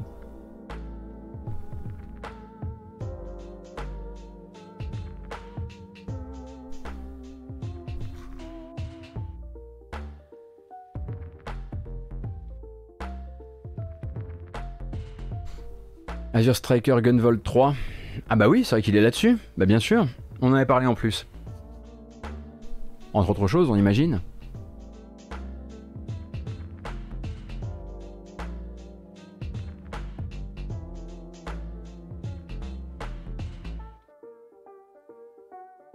Ouais, Ashkan effectivement, cette, euh, les euh, deux Zelda and Shield sont vraiment de deux très chouettes albums, c'est vrai. Bon, il va falloir qu'on fasse un tour rapide. Quelle heure est-il? Est-ce qu'on peut le faire? Oui, je pense qu'on peut le faire sur les annonces récentes du PlayStation VR. Alors, le problème, c'est que voilà, Sony, vous le savez, on est dans une période de transition pour le PlayStation VR, donc il n'y a pas de grande présentation. Euh, il y a des longs moments où effectivement euh, Sony va tout sortir en même temps Bonjour Oli, bienvenue Oli, merci beaucoup pour le raid. Et du coup, ben là, PlayStation va dire, bah aujourd'hui, on va vous montrer 8 euh, jeux PSVR, euh, on vous les qualifie à peine, on vous dit à peine quand ils sortent. Euh, tu kiffes, tu kiffes pas, comme dirait l'autre. Voilà. et du coup, on va commencer aujourd'hui avec Arashi Castles of the a, on va tous, regarder les bandes annonces à la suite, hein, puis on va essayer de capter un peu le gameplay ensemble. There is a world people see, and another people sing in song.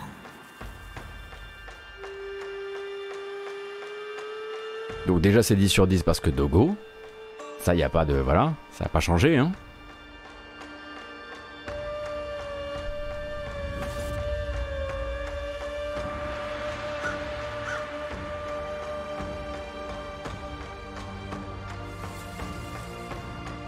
Ah oui, effectivement, c'est vraiment une petite Tsushimri. Euh.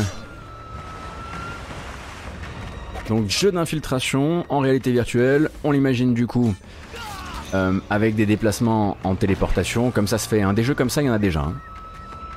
Donc c'est plus faisable que ce que vous n'imaginez.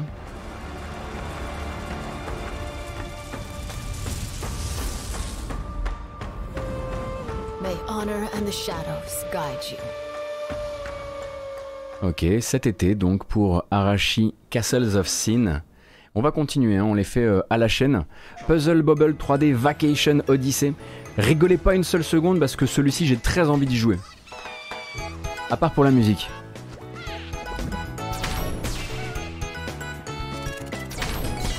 Mais ça je suis genre méga méga méga chaud.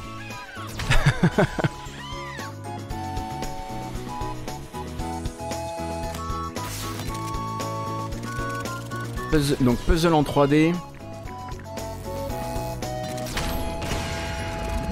Avec des boules spéciales évidemment. Ah ouais Ça, ça me branche à fond, hein, vraiment.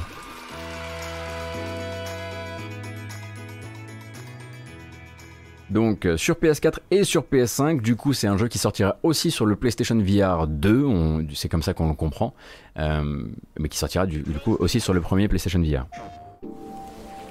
Celui-ci, on l'avait déjà vu, c'est Winds and Leaves. Bonjour Alexandre Perno-Lopez, co-founder à Trébuchet. Déjà j'aime beaucoup le nom de votre studio Alexandre, très bien. Euh, celui-ci on l'a déjà vu tourner un petit peu, hein. on est sur une espèce de God Game où on va devoir euh, toucher euh, à la nature et essayer de lui, faire, lui faire repousser des branches et peut-être aussi réparer des choses dans des espèces de puzzles qui ont l'air assez organiques. But alors you are French. Je ne sais pas si monsieur est français ou. J'allais dire ou québécois, mais là quand même avec l'accent. Euh... Mon gars sûr. Try walking too far from your trees, and you'll start to lose vitality. D'accord, donc il est question de planter toujours plus d'arbres pour pouvoir se déplacer parce que vous ne pouvez pas trop vous éloigner de votre forêt.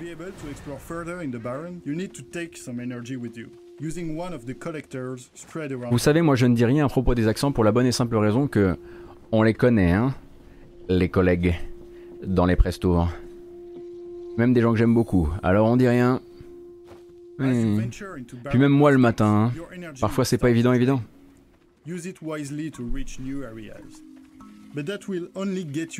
Mais j'aime bien en fait toute la proposition du jeu autour To de exploration, voilà de devoir euh, étendre sa, sa zone d'exploration euh, en faisant des opérations qui sont liées aux arbres, euh, aux ruisseaux, euh, voilà faire pousser toujours plus cette forêt qui est euh, le seul endroit dans lequel vous pouvez euh, vous pouvez vous déplacer.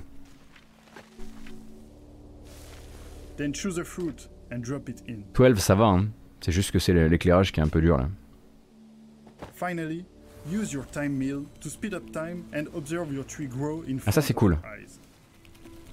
Mais celui-ci a déjà été présenté, hein, donc vous avez des trailers qui sont beaucoup plus sur les ambiances, beaucoup plus avec de la musique, etc., sans forcément avoir une explication entière du gameplay.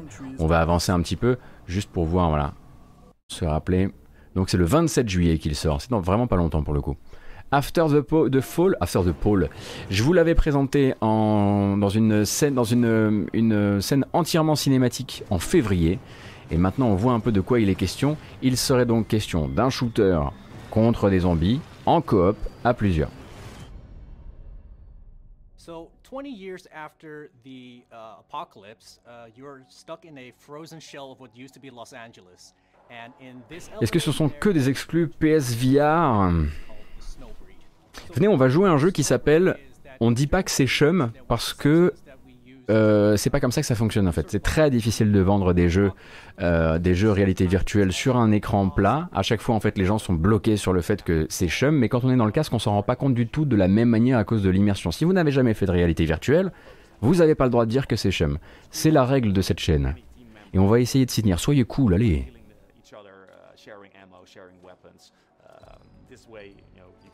Survive in the world of uh, after the fall. So what makes the Snowbreed different from the usual zombies that you see is that they have this Puzzle Bubble c'est sur Oculus aussi. Oui oui, je me disais bien que c'était pas forcément que des exclus. hein. Donc effectivement, il y a un gros gros changement d'ambiance hein, quand même entre le euh, entre la présentation cinématique et le jeu en lui-même, puisque le jeu a l'air d'être assez statique. Euh, on, a- on imagine déjà que ça va être des IA qui vont être assez conciliantes avec le joueur. Euh, je veux dire que celui-ci me fait pas particulièrement envie. hein. J'avais regardé celui-ci pour le coup, j'avais regardé la bande-annonce en, avance et, euh, et je pense pas que ce soit. Je suis pas sûr que ce soit le genre de gameplay qui colle euh, à ce qu'on devrait faire en réalité virtuelle actuellement. en tout cas, pas pour la rendre sexy quoi.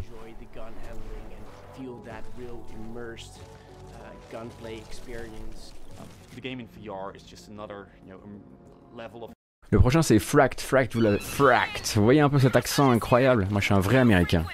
Fract, c'est donc une sorte de James Bond-like où justement vous allez, euh, vous allez vraiment être le genre de mec qui prend euh, 36 balles dans le buffet, mais qui euh, lui euh, bah, n'est pas soumis aux mêmes euh, limitations que euh, les, euh, espèces de, pauvres grunts qui lui tirent dessus, et où vous allez euh, bah, faire de, de la, euh, vous allez escalader, euh, vous allez euh, euh, faire du ski, vous allez tirer sur des gens en faisant du ski. Enfin voilà, c'est un truc euh, très euh, euh, très années 80, euh, bête et méchant. Et c'est un peu le but euh, du jeu, hein, depuis le début, il le disait. Et là, donc, on a une présentation de gameplay qui permet effectivement de voir qu'on est sur. alors. A priori, des déplacements qui ne sont pas des. Alors, est-ce que c'est du, rail? J'ai pas l'impression. J'ai l'impression que c'est plus du dé- déplacement au stick.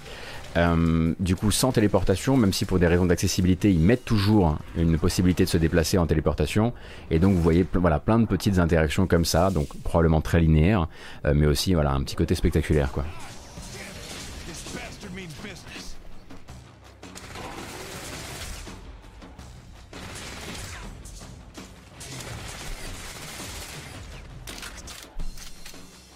C'est vrai qu'on dirait aussi un peu de rail, mais hum, j'ai pas encore réussi vraiment à identifier le, gameplay du jeu de ce côté-là.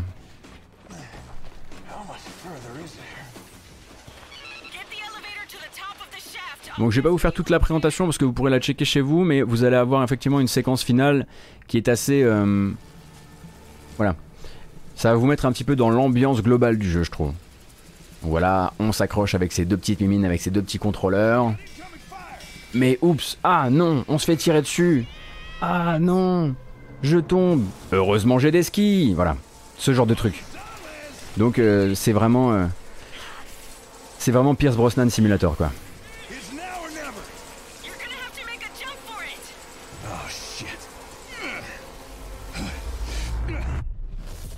Voilà, celui-ci s'appelle donc Fract. Et le prochain s'appelle Wanderer. Wanderer, on en a déjà parlé euh, une ou deux fois. Wanderer, c'est donc un jeu euh, d'enquête qui va vous faire beaucoup utiliser en fait des interactions avec des objets. Euh, donc taper sur des machines à écrire, utiliser des, petits artefacts que vous allez absorber dans une espèce de, montre que vous avez au poignet qui est un petit peu, un petit peu spécial. Et donc là, jeu d'enquête et d'aventure.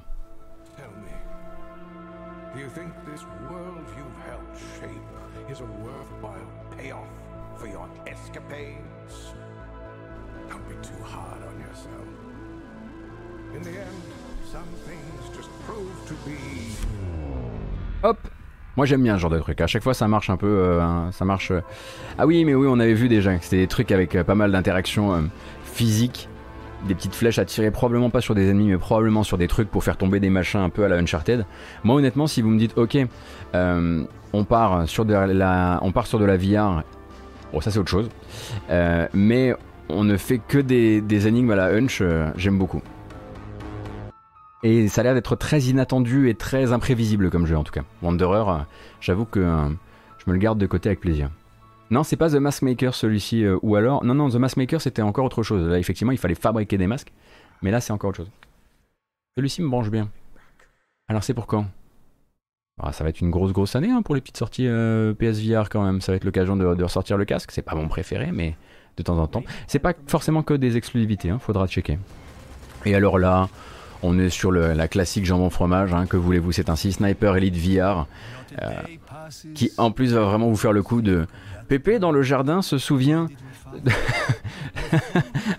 de, quand, il désinguait des nazis. Euh, pas toujours au sniper d'ailleurs. Vous avez vu la petite scène au début dans le jardin, c'est incroyable. Pendant que je regarde mon fils et mon petit-fils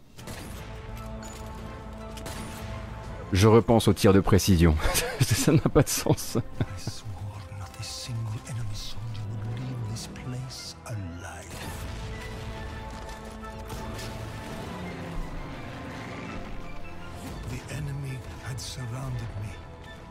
Bon, je pense qu'on peut le dire, ça risque pas d'être euh, voilà, ça risque pas d'être un grand roman euh, guerrier, mais Sniper Elite VR va effectivement tenter sa chance aussi et dans pas longtemps, le 8 juillet euh, sur PlayStation VR. C'était la mode à l'époque, c'est ça, oui. Ah donc on est donc là on n'a plus le droit de la musique, je suis obligé de la remettre à la main, mais qu'est-ce que c'est que ça? Incroyable. Nous pouvons continuer, si vous le voulez bien, avec les annonces de, euh, du Warhammer Skulls Direct qui s'est passé hier soir, mais peut-être qu'avant on a tous mérité une petite bamboche, non? Il y a beaucoup de bruit chez moi aujourd'hui, j'espère que c'est pas trop, euh, pas trop chiant pour vous. Euh, mais quel genre de bamboche?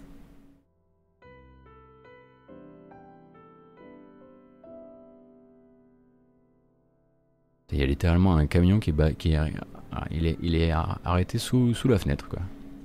Un plaisir. Bon, 1300 c'est bien quand même. Allez, on y va, on y va. Sec.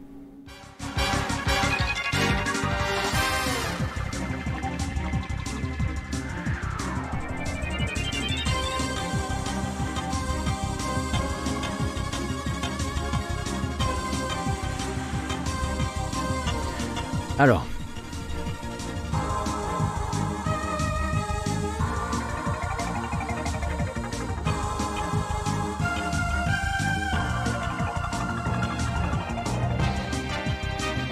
Pas top. Pas top.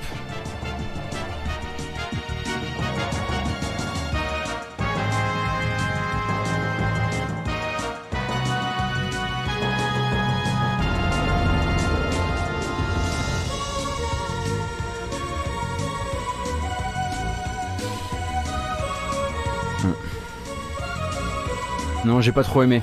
J'ai pas trouvé bien. Tant pis.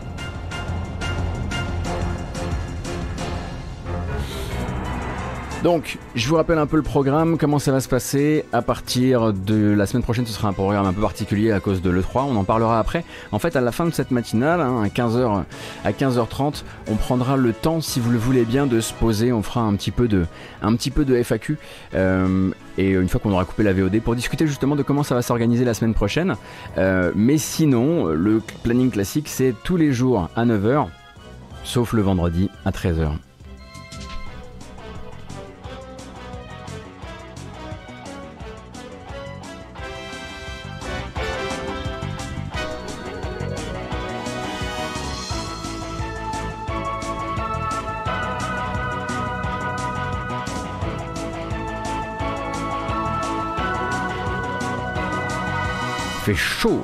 Mercredi aussi, mais ce sera du jeu vidéo, c'est tout.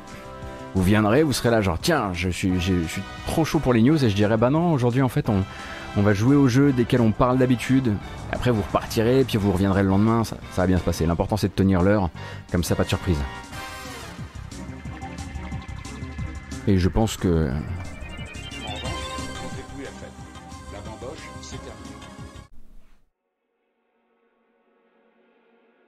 C'est quoi d'ailleurs la motivation derrière le changement de créneau pour la grasse L'affluence? Euh, Non, c'est pas du tout lié aux chiffres, c'est lié au fait qu'on m'a dit, euh, on m'a dit, euh, cher Gotos, tu es complètement, tu es complètement bêta.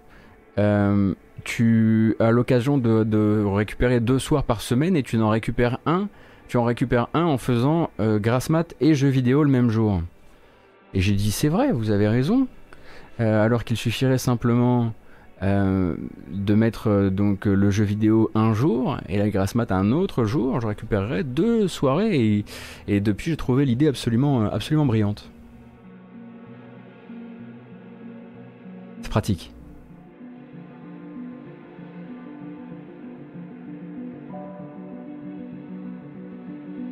Ça permet d'avoir un rythme qui m'écrase un peu moins, je dois dire que c'est pas mal.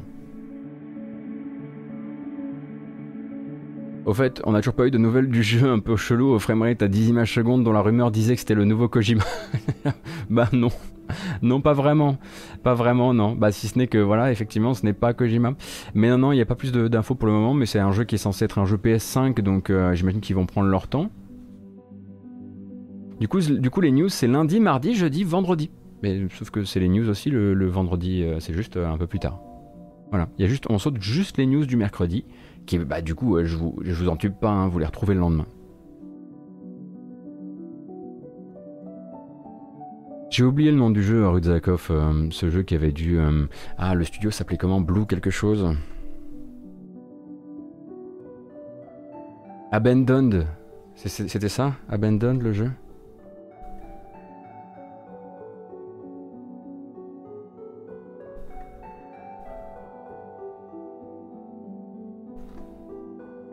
Ouais, c'était ça, c'était ça.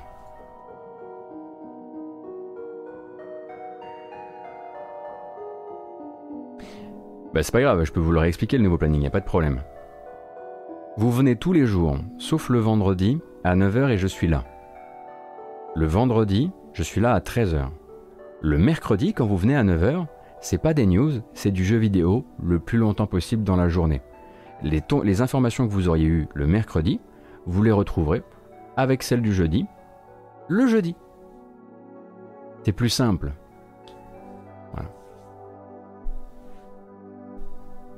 Mais il faut que je... De toute façon, j'ai jamais été très bon en planning et encore moins pour expliquer un planning. C'est complètement ma faute. Mais tout ça, ça n'aura pas cours durant le 3. Bref. ça complique.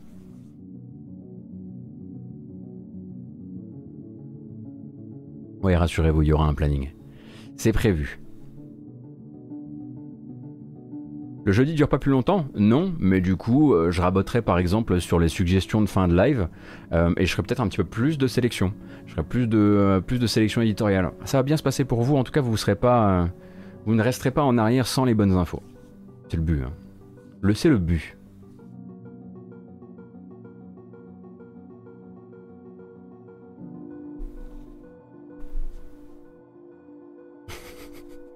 Allez, on va continuer.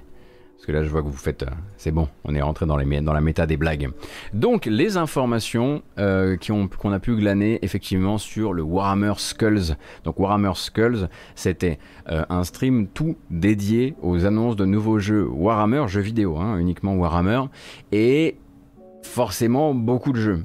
Forcément, je vais pas vous tout, vous passer. Par exemple, on va laisser tomber euh, voilà, tous les trucs mobiles, euh, les trucs en ligne dont on sait très bien qu'ils sont pas dirigés vers, euh, vers le public occidental. On va vraiment juste parler des choses les plus importantes, ou en tout cas les plus actuelles. Et forcément, l'une des stars du show, c'était Total War Warhammer 3, qui est toujours prévu pour cette année, et qui du coup, après nous avoir fait le trailer de la glace, nous a fait le trailer du feu, ce qui est assez normal. Donc un trailer tout dédié à Korn. Du sang pour le dieu du sang, tout ça, tout ça.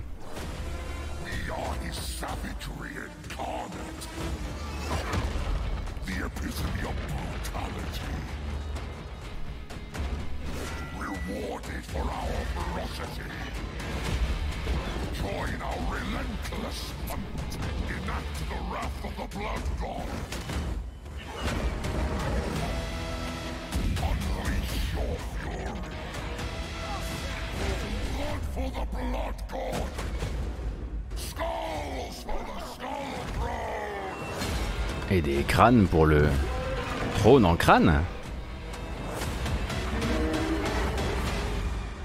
Donc toujours prévu pour cette année, par de Creative Assembly, et pour l'instant, euh, pas plus d'informations particulières à dévoiler durant ce trailer. En revanche, on peut passer directement au prochain, Dark Tide. Alors Dark Tide, effectivement, on espérait qu'il soit là avec du gameplay. Le problème, c'est que c'est pas exactement ce qu'il a fait, Dark Tide. Dark Tide, pour rappel, c'est le Vermintide par Fat Shark dans l'univers de Warhammer 40 000. Alors évidemment, on avait très envie de voir du gameplay, mais on sait aussi que c'est un jeu qui va sortir en jour 1 sur le Game Pass, donc il y avait de grandes chances qu'il n'en montre pas justement du gameplay.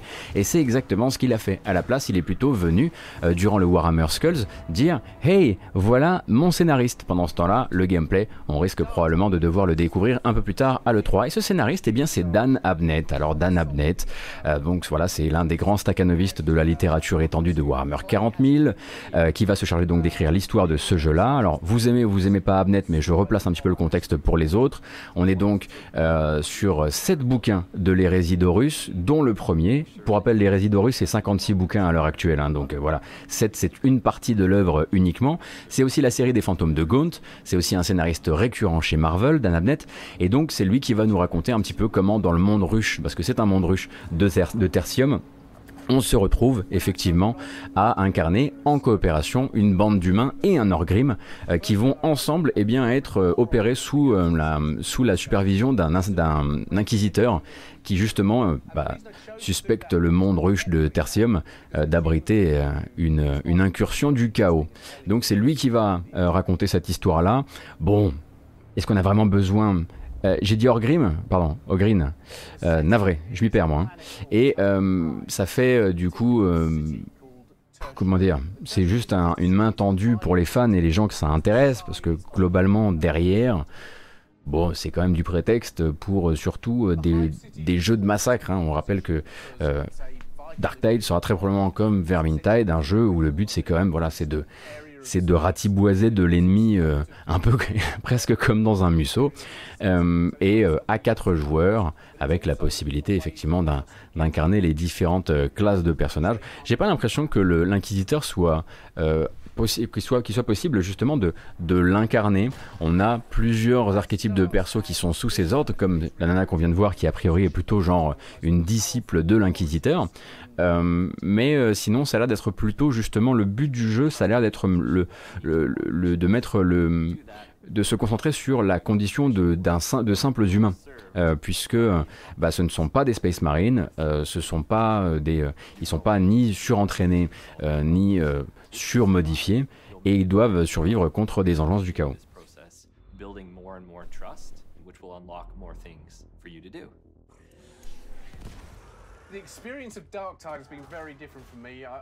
Donc il y a un peu de gameplay, c'est sûr, mais pas beaucoup. part of two decades. But to do it in the form of a game where we're creating a deeply realized environment that can actually be explored by the players, uh, that's a very, very different thing to writing a book or a comic. Alors, Pour rappel, je ne suis malheureusement pas le bon interlocuteur euh, si vous cherchez euh, quelqu'un qui vous expliquera comment rentrer de manière euh, intéressante et futée dans l'univers de Warhammer 40k, mais je sais que d'autres streamers en parlent très régulièrement et pourraient justement mieux vous renseigner que moi. J'imagine que AlphaCast, par exemple, qui parle régulièrement de Warhammer et de Warhammer 40k, pourrait vous fournir ce genre d'informations. Moi, par exemple, je n'ai jamais lu aucun bouquin de la triée de, de l'hérésie d'Horus, vous voyez. L'hérésie d'Horus, c'est une, une série de livres. Donc ça sort toujours en 2021, et pour le gameplay, on peut s'attendre que ce soit... Alors, ça pourrait être euh, à la cérémonie d'ouverture euh, de Jeff Keighley le 10 juin. Euh, ça pourrait être aussi chez Microsoft s'il leur reste un tout petit peu euh, de place pour un segment spécial justement pour les jeux du Game Pass à sortir cette année, puisqu'il il sort du coup euh, sur le Game Pass en jour 1. Ou est-ce qu'il pourrait être d'autres au PC Game Show? J'imagine s'ils ont envie. Mais le gameplay va falloir attendre.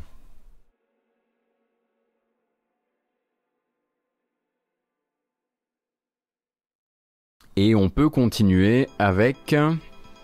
Alors là, attention, c'est une annonce plutôt de type logo. C'est pour 2021, Dark Tide, Eddie Malou. Enfin, sauf si c'est re- repoussé, évidemment. Donc là, on est sur Warhammer 40 000 Chaos Gate Demon Hunters. Toujours la meilleure nomenclature hein, de, l'univers connu. Warhammer, ça aide toujours à, à bien se souvenir des jeux. Donc, un Chaos Gate, on en a déjà eu un il y a 25 ans, développé par Random Games. Et cette fois-ci, euh, ça va être Frontier Games, donc Frontier, euh, les éditeurs développeurs de Elite Dangerous, qui vont éditer ce jeu-là pendant que Complex Games, qui est un studio canadien, qui jusqu'ici, jusqu'i- jusqu'ici n'a fait que du Warhammer 40k euh, pour, euh, pour mobile, et bien va s'occuper du développement. On est sur un tactical RPG, a priori, qui sera bah, sur les Grey Knights, hein, sur le chapitre des Space Marines, les Grey Knights, qu'on a un peu moins l'habitude de voir comme héros des jeux, on va dire, des jeux 40k qui importent. Euh, et donc, non, non, pas Planet Zoo 40k, parce que c'est pas eux qui développent, c'est juste eux qui éditent. C'est pas vraiment un chapitre. Voilà, voilà.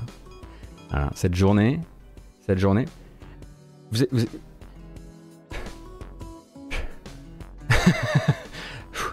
souffle, souffle, souffle.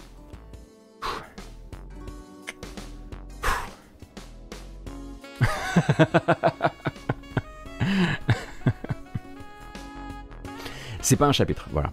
Mais c'est les Grey Knights. Wikipédia. Euh, et du coup, celui-ci donc est annoncé et pour l'instant pour une sortie en 2022 sur PC.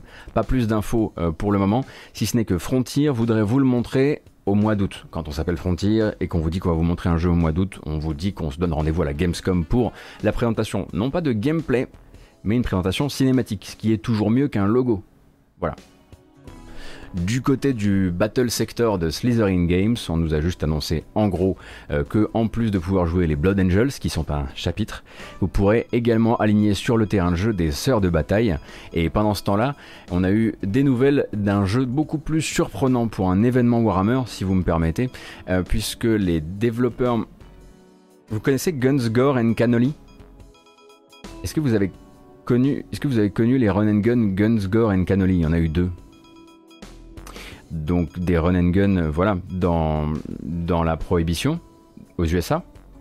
Bah maintenant, en fait, ils ont signé avec Warhammer. Et du coup, ils font Warhammer 40 000 Shoot Us Blood and Teeth. Et ça donne. Ça.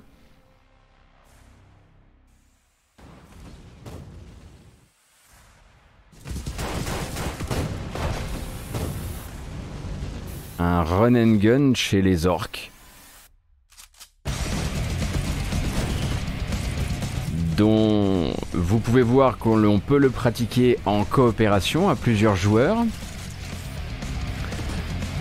Avec une mécanique principale qui est que plus vous tuez, plus vous remplissez la jauge de WAG, plus vous avez la chance de déclencher un pouvoir qui fait qu'ensuite bah, vous ne comptez plus vos munitions.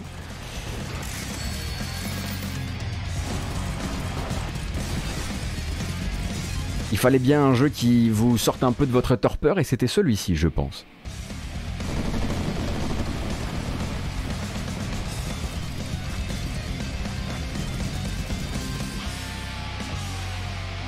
Shoot as Blood and Thief l'année prochaine sur PC et console. Oh oui, oh oui. Bon, qu'est-ce qu'on a eu d'autre? Attendez, je vérifie.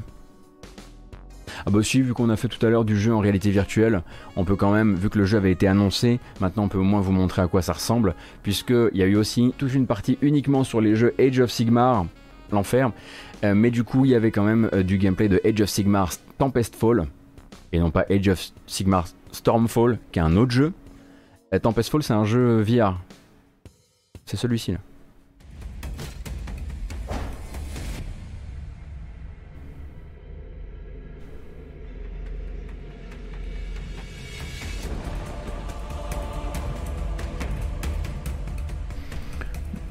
Donc euh, on, se souvient un petit peu hein, de voilà tout ce qu'on attend nous en tant que joueurs de jeux Warhammer.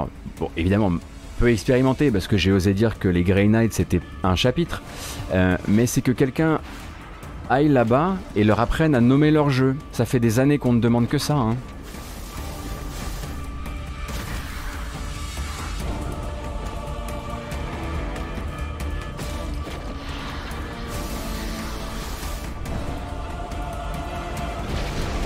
Ou un peu plus effectivement de direction éditoriale sera pas de trop. Donc voilà. Pour Age of Sigmar, Tempest Fall sur PC et donc sur Oculus mais aussi sur Steam VR. Et à côté de ça, il y a eu tout plein d'annonces. Il y a eu donc un auto-battler si vous aimez Auto Chess euh, qui va s'appeler Age of Sigmar Soul. C'est tout. Euh, non, c'est Soul, non, c'est Arena. Age of Sigmar, Soul Arena. On a euh, l'annonce de l'Union Elfique qui arrive donc comme faction dans Blood Bowl 3. Blood Bowl 3, vous avez une euh, preview par Von Yaourt sur Gamecult. Également une nouvelle carrière qui vient être patchée dans Vermintide 2. Alors, je vous la mets parce que la bande annonce est cool. Mais donc, du coup, le personnage de Kerillion, qui est l'archère lancière de Vermintide 2, euh, peut avoir désormais un nouvel axe de développement et peut donc devenir ce personnage qui est mis en scène dans, la, dans le trailer Sister of the, Sister of the Thorn, pardon, la sœur de la, de la de l'épine, la sœur de l'épine, oui. The blessed sisters of Kadai and Kitharai seldom allow prayers to go unanswered. Et effectivement, c'est à, à chaque fois 5 balles les nouvelles carrières. J'avoue qu'ils se mouchent pas vraiment du coup de- là-dessus euh, depuis qu'ils ont commencé à, à étendre les possibilités de d'évolution des persos dans, dans, Vermintide, dans Vermintide 2. Ils y vont à fond, hein, c'est sûr. Et euh, pendant qu'on continue à regarder ça, on pourrait aussi parler du fait que ça a été l'occasion pour Warhammer d'annoncer que le support euh, par euh, The Creative Assembly de Total War Warhammer 2 était officiellement terminé avec l'arrivée du tout dernier patch qui lui est entièrement concentré sur des changements de gameplay liés à deux factions qui sont celles des hommes lézards et celles des hommes bêtes. Après 4 ans d'exercice, Total War Warhammer 2 est désormais, on va dire, entre guillemets terminé et on passera bientôt à Total War Warhammer 3.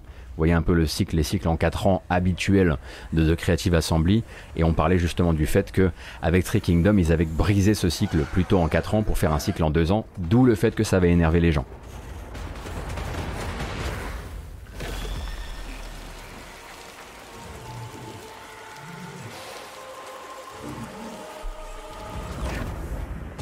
Oui, voilà, terminé jusqu'au jusqu'au passage au prochain jeu, c'est sûr.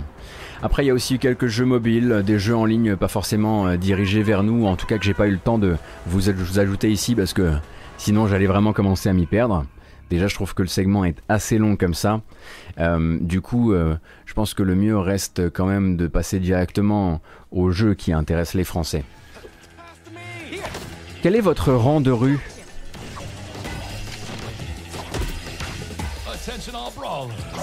Non mais c'est une vraie question. Quel est votre rang de rue? Where you and your crew can gear up and throw down. Free for a limited time. Earning yourselves some serious swagger and big time rewards. Après les 2 millions de joueurs en 7 jours, Electronic Arts et VLAN sont très heureux d'annoncer que Knockout City a fait 5 millions de joueurs en 2 semaines. Ce qu'on peut comprendre, hein, euh, puisque c'est voilà, littéralement euh, la validation d'une campagne marketing très très très agressive, euh, qui a commencé par 10 jours de pleine gratuité, avant ensuite de dire aux gens qui jouaient depuis 10 jours en gratuité, bah maintenant va falloir payer, Coco, les 20 balles, c'est parti, et de là ensuite de laisser la porte ouverte à tous les nouveaux joueurs, de manière à les faire rentrer dans l'univers et pouvoir jouer gratuitement jusqu'au niveau 25, après quoi c'était à eux, euh, ma foi, de, payer, mais aussi euh, de passer la bonne nouvelle, car si c'est votre première matinale et si vous n'avez pas suivi les épisodes précédents, derrière cette communication absolument dégueulasse se trouve un excellent jeu multijoueur dont je suis devenu fan. Voilà. Donc euh, autant se le dire tout de suite, je ne vous montre absolument pas ces bandes annonces comme une sorte de signe du, de la fin du monde. Quand je vois que 5 millions de joueurs se sont adonnés euh, désormais à Knockout City, je ne suis absolument pas là pour euh, dire que c'est la fin du monde, pour dire que le jeu vidéo et le public est perdu. Je comprends pourquoi ils sont là. Déjà parce que c'était gratuit, mais aussi parce que c'est un super jeu en fait. donc très heureux de le voir faire ses 5 millions. 5 millions en deux semaines, c'est quand même du joli chiffre. Pourquoi je trouve la com dégueulasse? Non, parce que j'ai trouvé que globalement ils avaient, foiré tout le début de la com. Euh, voilà, ils, avaient, ont foiré le début de la com. Euh, la première bande annonce avec les espèces de faux personnages venant de chez Blizzard ou de chez Valve était très malvenue. Ça donnait l'impression que c'était un, ça donnait l'impression que c'est Enfin, ça, ça, donnait pas une impression de classe du tout, quoi. Et globalement, effectivement, il faut passer outre cette DA. Mais derrière cette DA, comme je le répète à chaque fois, euh, on a un jeu qui est très fun. On a un jeu qui est bien plus technique qu'attendu. Le sound design est mais d'une précision mais incroyable. La, la musique, elle, elle, aurait pu être un milliard de fois mieux. Elle aurait pu être beaucoup mieux que ça. Euh, mais les fondamentaux, en fait, du côté addictif du jeu sont euh, complètement là. Là, par exemple, vous voyez, j'ai jamais été, j'ai jamais, jamais téléphoné un, un, SAV de ma vie. Là, je téléphone au SAV d'Electronic Arts parce que j'arrive pas à activer euh, sur EA Desktop mon, mon Game Pass euh, avec le bouquet y est plein dedans. J'ai téléphoné à un SAV Electronic Arts, vous voyez un petit peu euh, à quoi ce jeu, cet horrible jeu trop fun m'a réduit.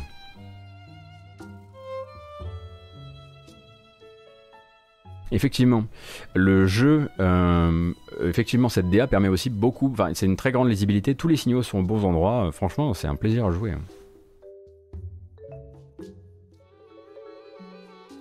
Ah bah note Benoît, euh, si jamais euh, tu as l'URL euh, pour, pour accéder à, à, du chat écrit avec le SAVIE, moi en fait j'ai fini par complètement abandonner et je les ai appelés parce que j'arrivais pas à avoir un chat, un chat en ligne, on m'envoyait directement que sur des, des FAQ.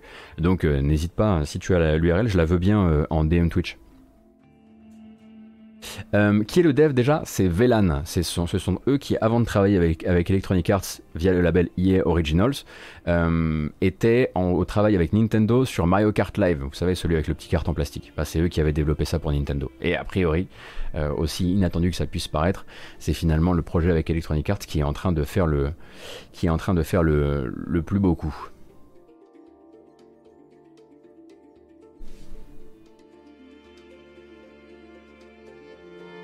Honnêtement, il y a des fois comme ça où je sais que je suis perdu. Il y a des fois comme ça où effectivement on me dit Cotose, vite, remonte, on n'a plus de corde. Et je suis le premier à essayer de remonter la corde et dire c'est vrai, vous avez raison. Là, j'ai envie de vous dire descendez avec moi. et j'ai pas pris de chèque, hein, je vous le dis, descendez avec moi. Prenez même pas de corde, vous venez avec moi et vous verrez bah, qu'on est bien. Donc, euh, non, je veux pas remonter, moi, je veux juste pouvoir jouer maintenant. C'est voilà, je suis juste en colère. Vous n'imaginez pas la vitesse à laquelle on oublie la, DA au profit du, du jeu.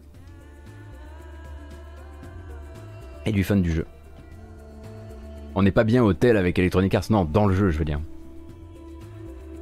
Un peu peur de la hype passagère pour le jeu tout de même. Docteur Onizuka, de toute façon, il n'y a qu'une solution. Si Electronic Arts veut, que ça dure, il faut, euh, arroser le truc avec euh, de l'argent et une stratégie. Parce que l'argent tout seul marche pas. Euh, il faut donner les moyens à Velan de regarder ce qui se fait ailleurs en termes d'entretien d'une communauté. Il a pas. Voilà. Il faut absolument qu'il il faut absolument qu'il qu cultive ce jardin-là, parce que honnêtement, des jardins en bonne santé comme ça, ils en ont pas non plus euh, tous les jours hein, sur ce genre de tentative Electronic Arts. Il faut vraiment, on voit à, la, stratégie actuelle qu'ils se rendent compte de la chance qu'ils ont, ils, se rendent compte du potentiel du truc. Ils ont un Rocket League-like euh, dans le carton. Maintenant, il faut qu'ils en fassent un Rocket League-like, quoi.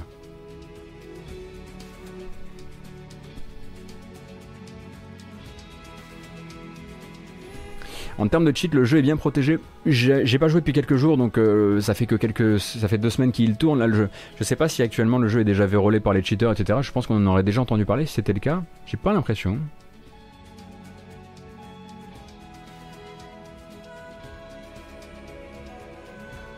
Faut pas qu'il regarde du côté de Warzone et c'est bon. Quoi, vous voulez pas euh, Stallone dans euh, euh, Stallone dans Knockout City? Pourquoi pas?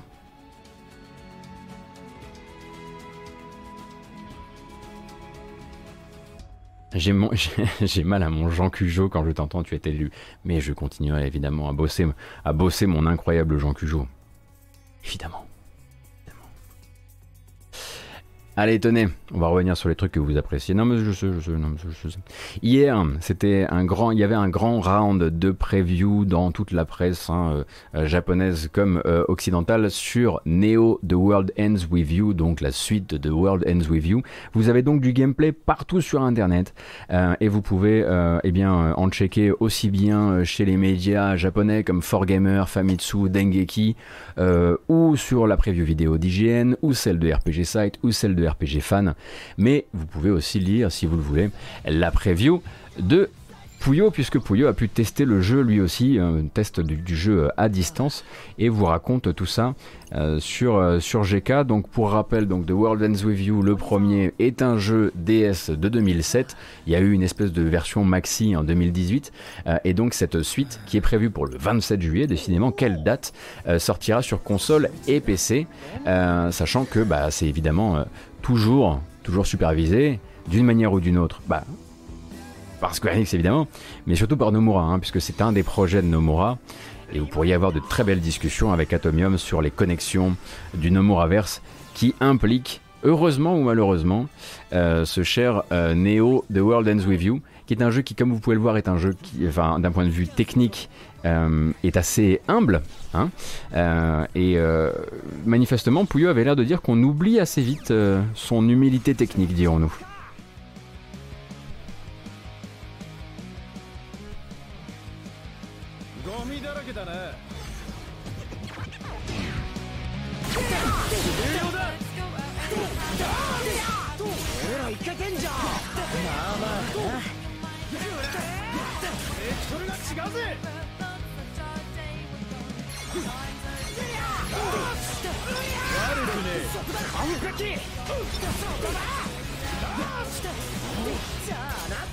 C'était juste pour vous dire que ça existe. Vous vous doutez que je vais pas essayer d'en, produire un commentaire intéressant. Mais les previews se lisent un peu partout. Donc si vous êtes intéressé, go Oui, c'est très vide. hein. Après, ça c'est effectivement très vide. Et les chargements sont longs, de longs, de longs. Euh, c'est à se demander, euh, à se demander sur quelle, euh, quelle plateforme ça a été capturé. A priori, c'est de la PlayStation vu l'interface. Non, j'en ferai pas une musique de bamboche pour autant du morceau qu'on vient de s'écouter. Euh, il est 15h13.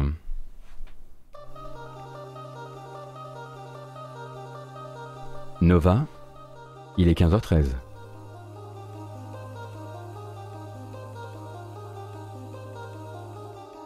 C'est bien, l'enchaînement était parfait.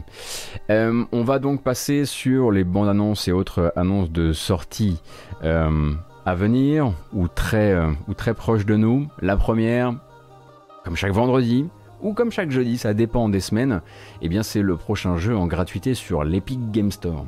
Sur l'Epic Game Store, pour la semaine à venir, vous pourrez vous procurer gratuitement, à partir du moment où vous avez un compte Epic Game Store, Frostpunk.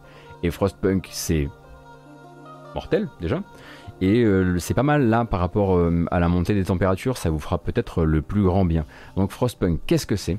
Euh, Frostpunk, c'est donc un city builder dans lequel vous allez fabriquer des villes concentriques, en cercle concentrique, donc city builder glaciaire, glacial, euh, autour duquel vous allez. Et donc euh, le centre de votre ville, c'est un fourneau et vous allez construire autour de ça.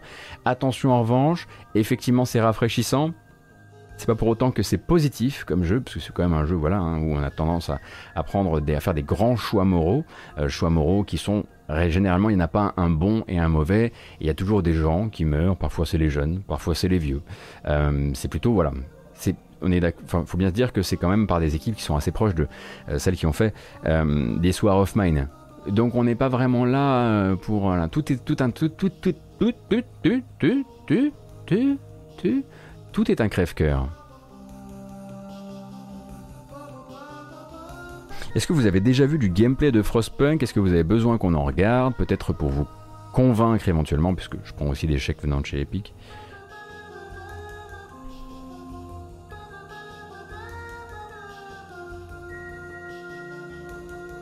En termes de gameplay, c'est une, euh, une succession de crise et d'urgence, oui, effectivement. En plus, c'est un beau jeu. hein. Après, il faut voir si le, le trailer en question, c'est celui que. Évidemment, hein, il est tout pourri ce trailer. Je vous ai trouvé un trailer qui est tout naze. Du coup, on va en trouver un autre.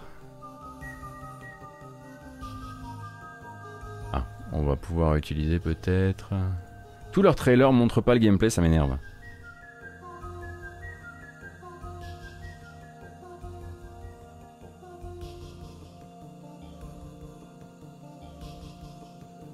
Eh ben, j'ai fait une proposition que je ne pouvais pas honorer malheureusement.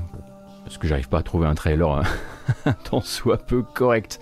En revanche, en revanche, euh, je peux vous rappeler également euh, que durant le mois des fiertés, Pride Month en anglais, euh, Microsoft et Dontnod vous offrent également de leur côté les trois épisodes de Tell Me Why. Donc Tell Me Why, une histoire qui se raconte justement en trois épisodes. Et donc que vous soyez sur Xbox ou sur Microsoft Store, sur Windows ou sur Steam, eh bien vous pourrez vous procurer les trois épisodes. C'est offert par Microsoft et Dontnod. Ça donc c'est plutôt c'était le chapitre, on va dire, jeu gratuit, puisque je sais que, comme moi, vous aimez les trucs gratuits. Euh, et on va continuer peut-être avec euh, une sortie euh, qui est arrivée un peu, en surprise, puisque c'est un jeu qui a été annoncé de très longue date, qui s'est montré, il me semble, durant une série de, passages, il me semble, en accès anticipé, et qui finalement, en fait, est sorti en surprise hier. Alors, il faut juste que je retrouve son trailer.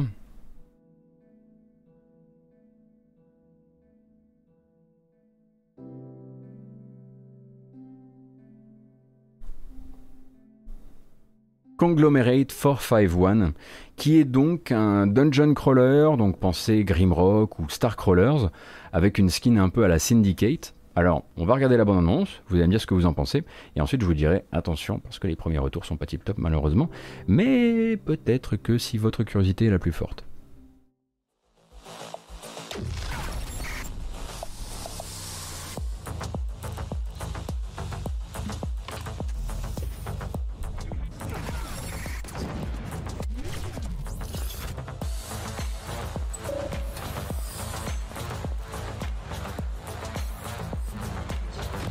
Donc euh, si vous n'avez jamais joué à un dungeon crawler, les déplacements se font par case, d'où cette impression de, voilà, de côté séquencé.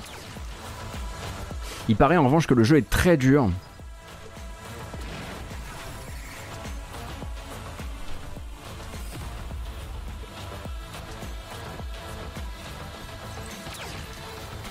Et euh, la jurisprudence Returnal m'oblige à vous prévenir également que pour l'instant, euh, le développeur n'a pas intégré de possibilité de sauvegarder durant une mission, puisque le jeu est voilà, constitué de missions, et vous ne pouvez pas du tout sauvegarder euh, tant que vous n'avez pas fini cette mission dans, For- dans Conglomerate 451, euh, qui sort un petit peu en surprise sur Steam et Google Games après une période d'accès anticipé. Alors attention, hein, clairement, il y a d'autres euh, dungeon crawlers à l'heure actuelle que je vous recommande de faire si vous êtes juste curieux de ça. Déjà, vous faites Grimrock, le 1, le 2. Voilà, là vous êtes déjà euh, très très euh, très très tranquille et vous avez déjà des heures de gameplay devant vous. Faites les meilleurs avant de vous pencher sur des trucs qui sont probablement pas douteux, mais peut-être un peu moins réussis que ça.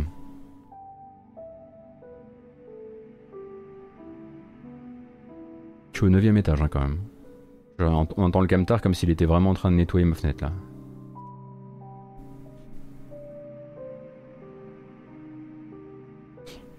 Il est quand même plus beau avec plus d'effets spéciaux que Grimrock. Ouais, mais bizarrement, à côté de ça, Grimrock, je trouve que ça ne vieillit pas. Bon. Ah, vous entendez rien de, de votre côté? Bon, bah écoutez, c'est bien le principal.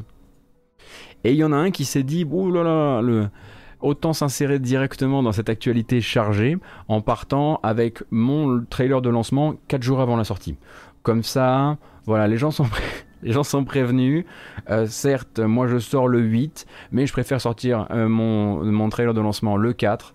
Euh, il s'agit de Chivalry 2.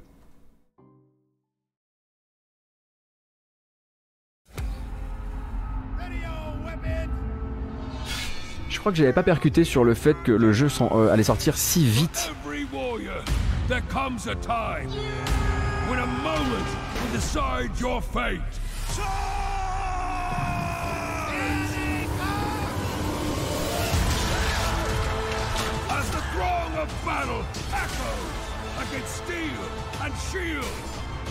And we cry out towards eternity. Find yourself in this moment. Ignite the fire of your soul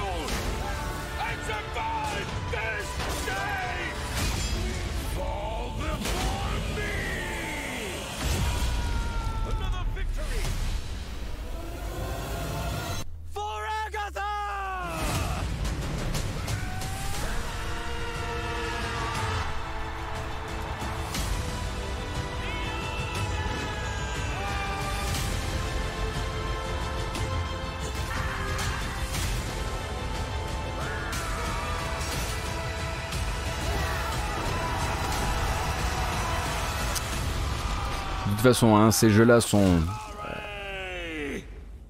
gore par essence, évidemment. Donc sortie a priori complète hein, et pas en accès anticipé effectivement le 8 juin. Je sais pas ce que moi j'ai pas eu le temps malheureusement de faire la, la bêta. Je sais pas ce que vous vous en avez pensé. Euh, de toute façon, partez du principe que ces deux jeux-là, Mordo comme euh, Chivalry 2, sur le chat, sur le chat textuel, ça va être l'enfer. Oui, c'est connu. Effectivement, c'est connu. En même temps, Mordo est à côté de ça un excellent jeu. Euh, Celui-ci a encore quelque chose, à dire manifestement euh, parce que Mordo est très intéressant sur les duels. Euh, Chivalry 2 va être très intéressant sur le côté spectacle et bataille à très grande échelle. Mais les deux effectivement ont et War of the Roses avant ça qui était en vue TPS avait lui aussi il me semble bah, disons voilà sur le, sur le chat, c'est en- c'est l'enfer. Et ce qui n'est pas, ce qui n'est pas légalement répréhensible, enfin sur le chat textuel, ce qui n'est pas légalement répréhensible est assez, assez douloureux à lire.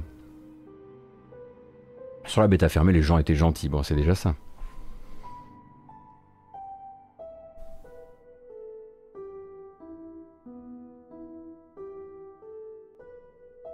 Oui, il va y avoir des oui, voilà. Bah, D'où ça vient euh, Ça vient que c'est des jeux sur, euh, c'est des jeux sur le Moyen Âge européen, quoi. Bah, si vous voyez un peu le voilà. Euh, de fait, il y a ce côté, euh, ce côté un peu pépé, chevalier, quoi.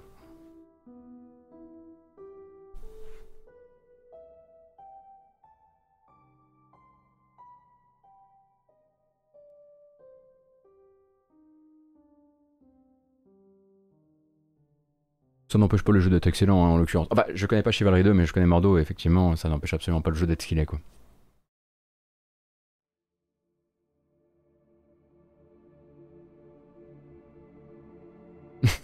Voilà, ce genre de choses. Bah, vous avez l'habitude désormais.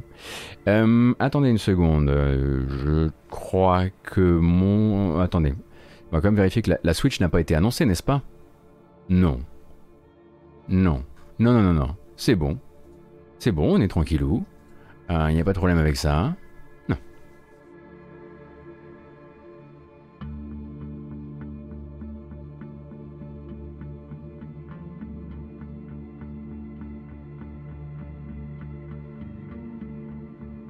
La borne d'arcade, la mini borne d'arcade Taito, ça passe pas ici, ça.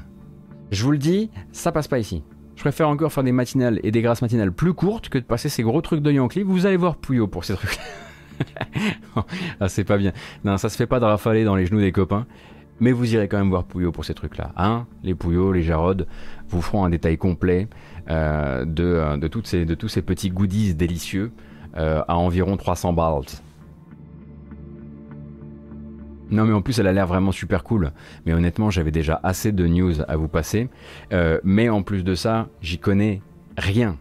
Donc effectivement, pourquoi ne pourquoi pas euh, juste euh, dissimuler mon ignorance derrière derrière un truc du genre? J'y connais rien. Si je vais vous dire ouais, il y a la bande d'arcade de Taito, je vais être là. alors je lis. Alors qu'est-ce que je vois sur mes notes? Les jeux vidéo intégrés dans cette borne sont le légendaire. Voilà. Non, on va on va on va pas se faire passer pour qui on n'est pas.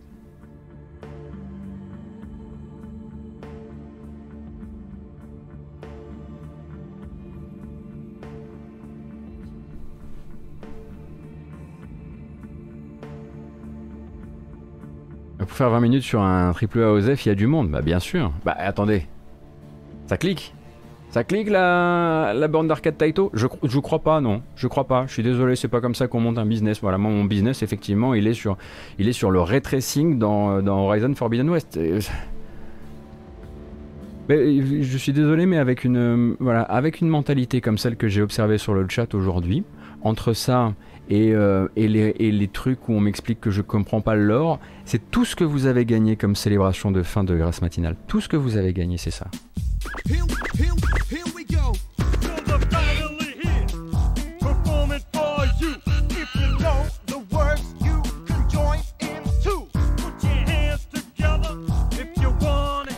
Merci d'avoir été avec nous pour cette grâce matinale jeu vidéo du vendredi 4 juin 2021. J'espère que ça vous a plu. Cette vidéo va s'en aller à un moment ou à un autre hein, sur les plateformes de VOD et notamment YouTube où vous aurez une version chapitrée. Vous aurez aussi une version en audio sur les plateformes de podcast, Google Podcast, Apple Podcast, Podcast Addict, euh, Spotify également. Si vous restez sur le chat, là je vais couper la VOD et juste après je vais rester un petit peu avec vous. On va pouvoir discuter euh, de manière tout à fait euh, informelle sur l'organisation de l'E3 puisque bah, la semaine prochaine c'est l'E3 euh, pour tout le monde mais aussi pour cette chaîne et ça va changer un peu le planning et j'aimerais aussi avoir votre avis sur un ou deux trucs. Euh, voilà, j'espère que euh, cette grosse grosse grosse semaine de rumeurs vous a plu et, euh, et je vous dis à dans 15 20 secondes. On laisse un peu de temps juste pour Mufasa et on est parti.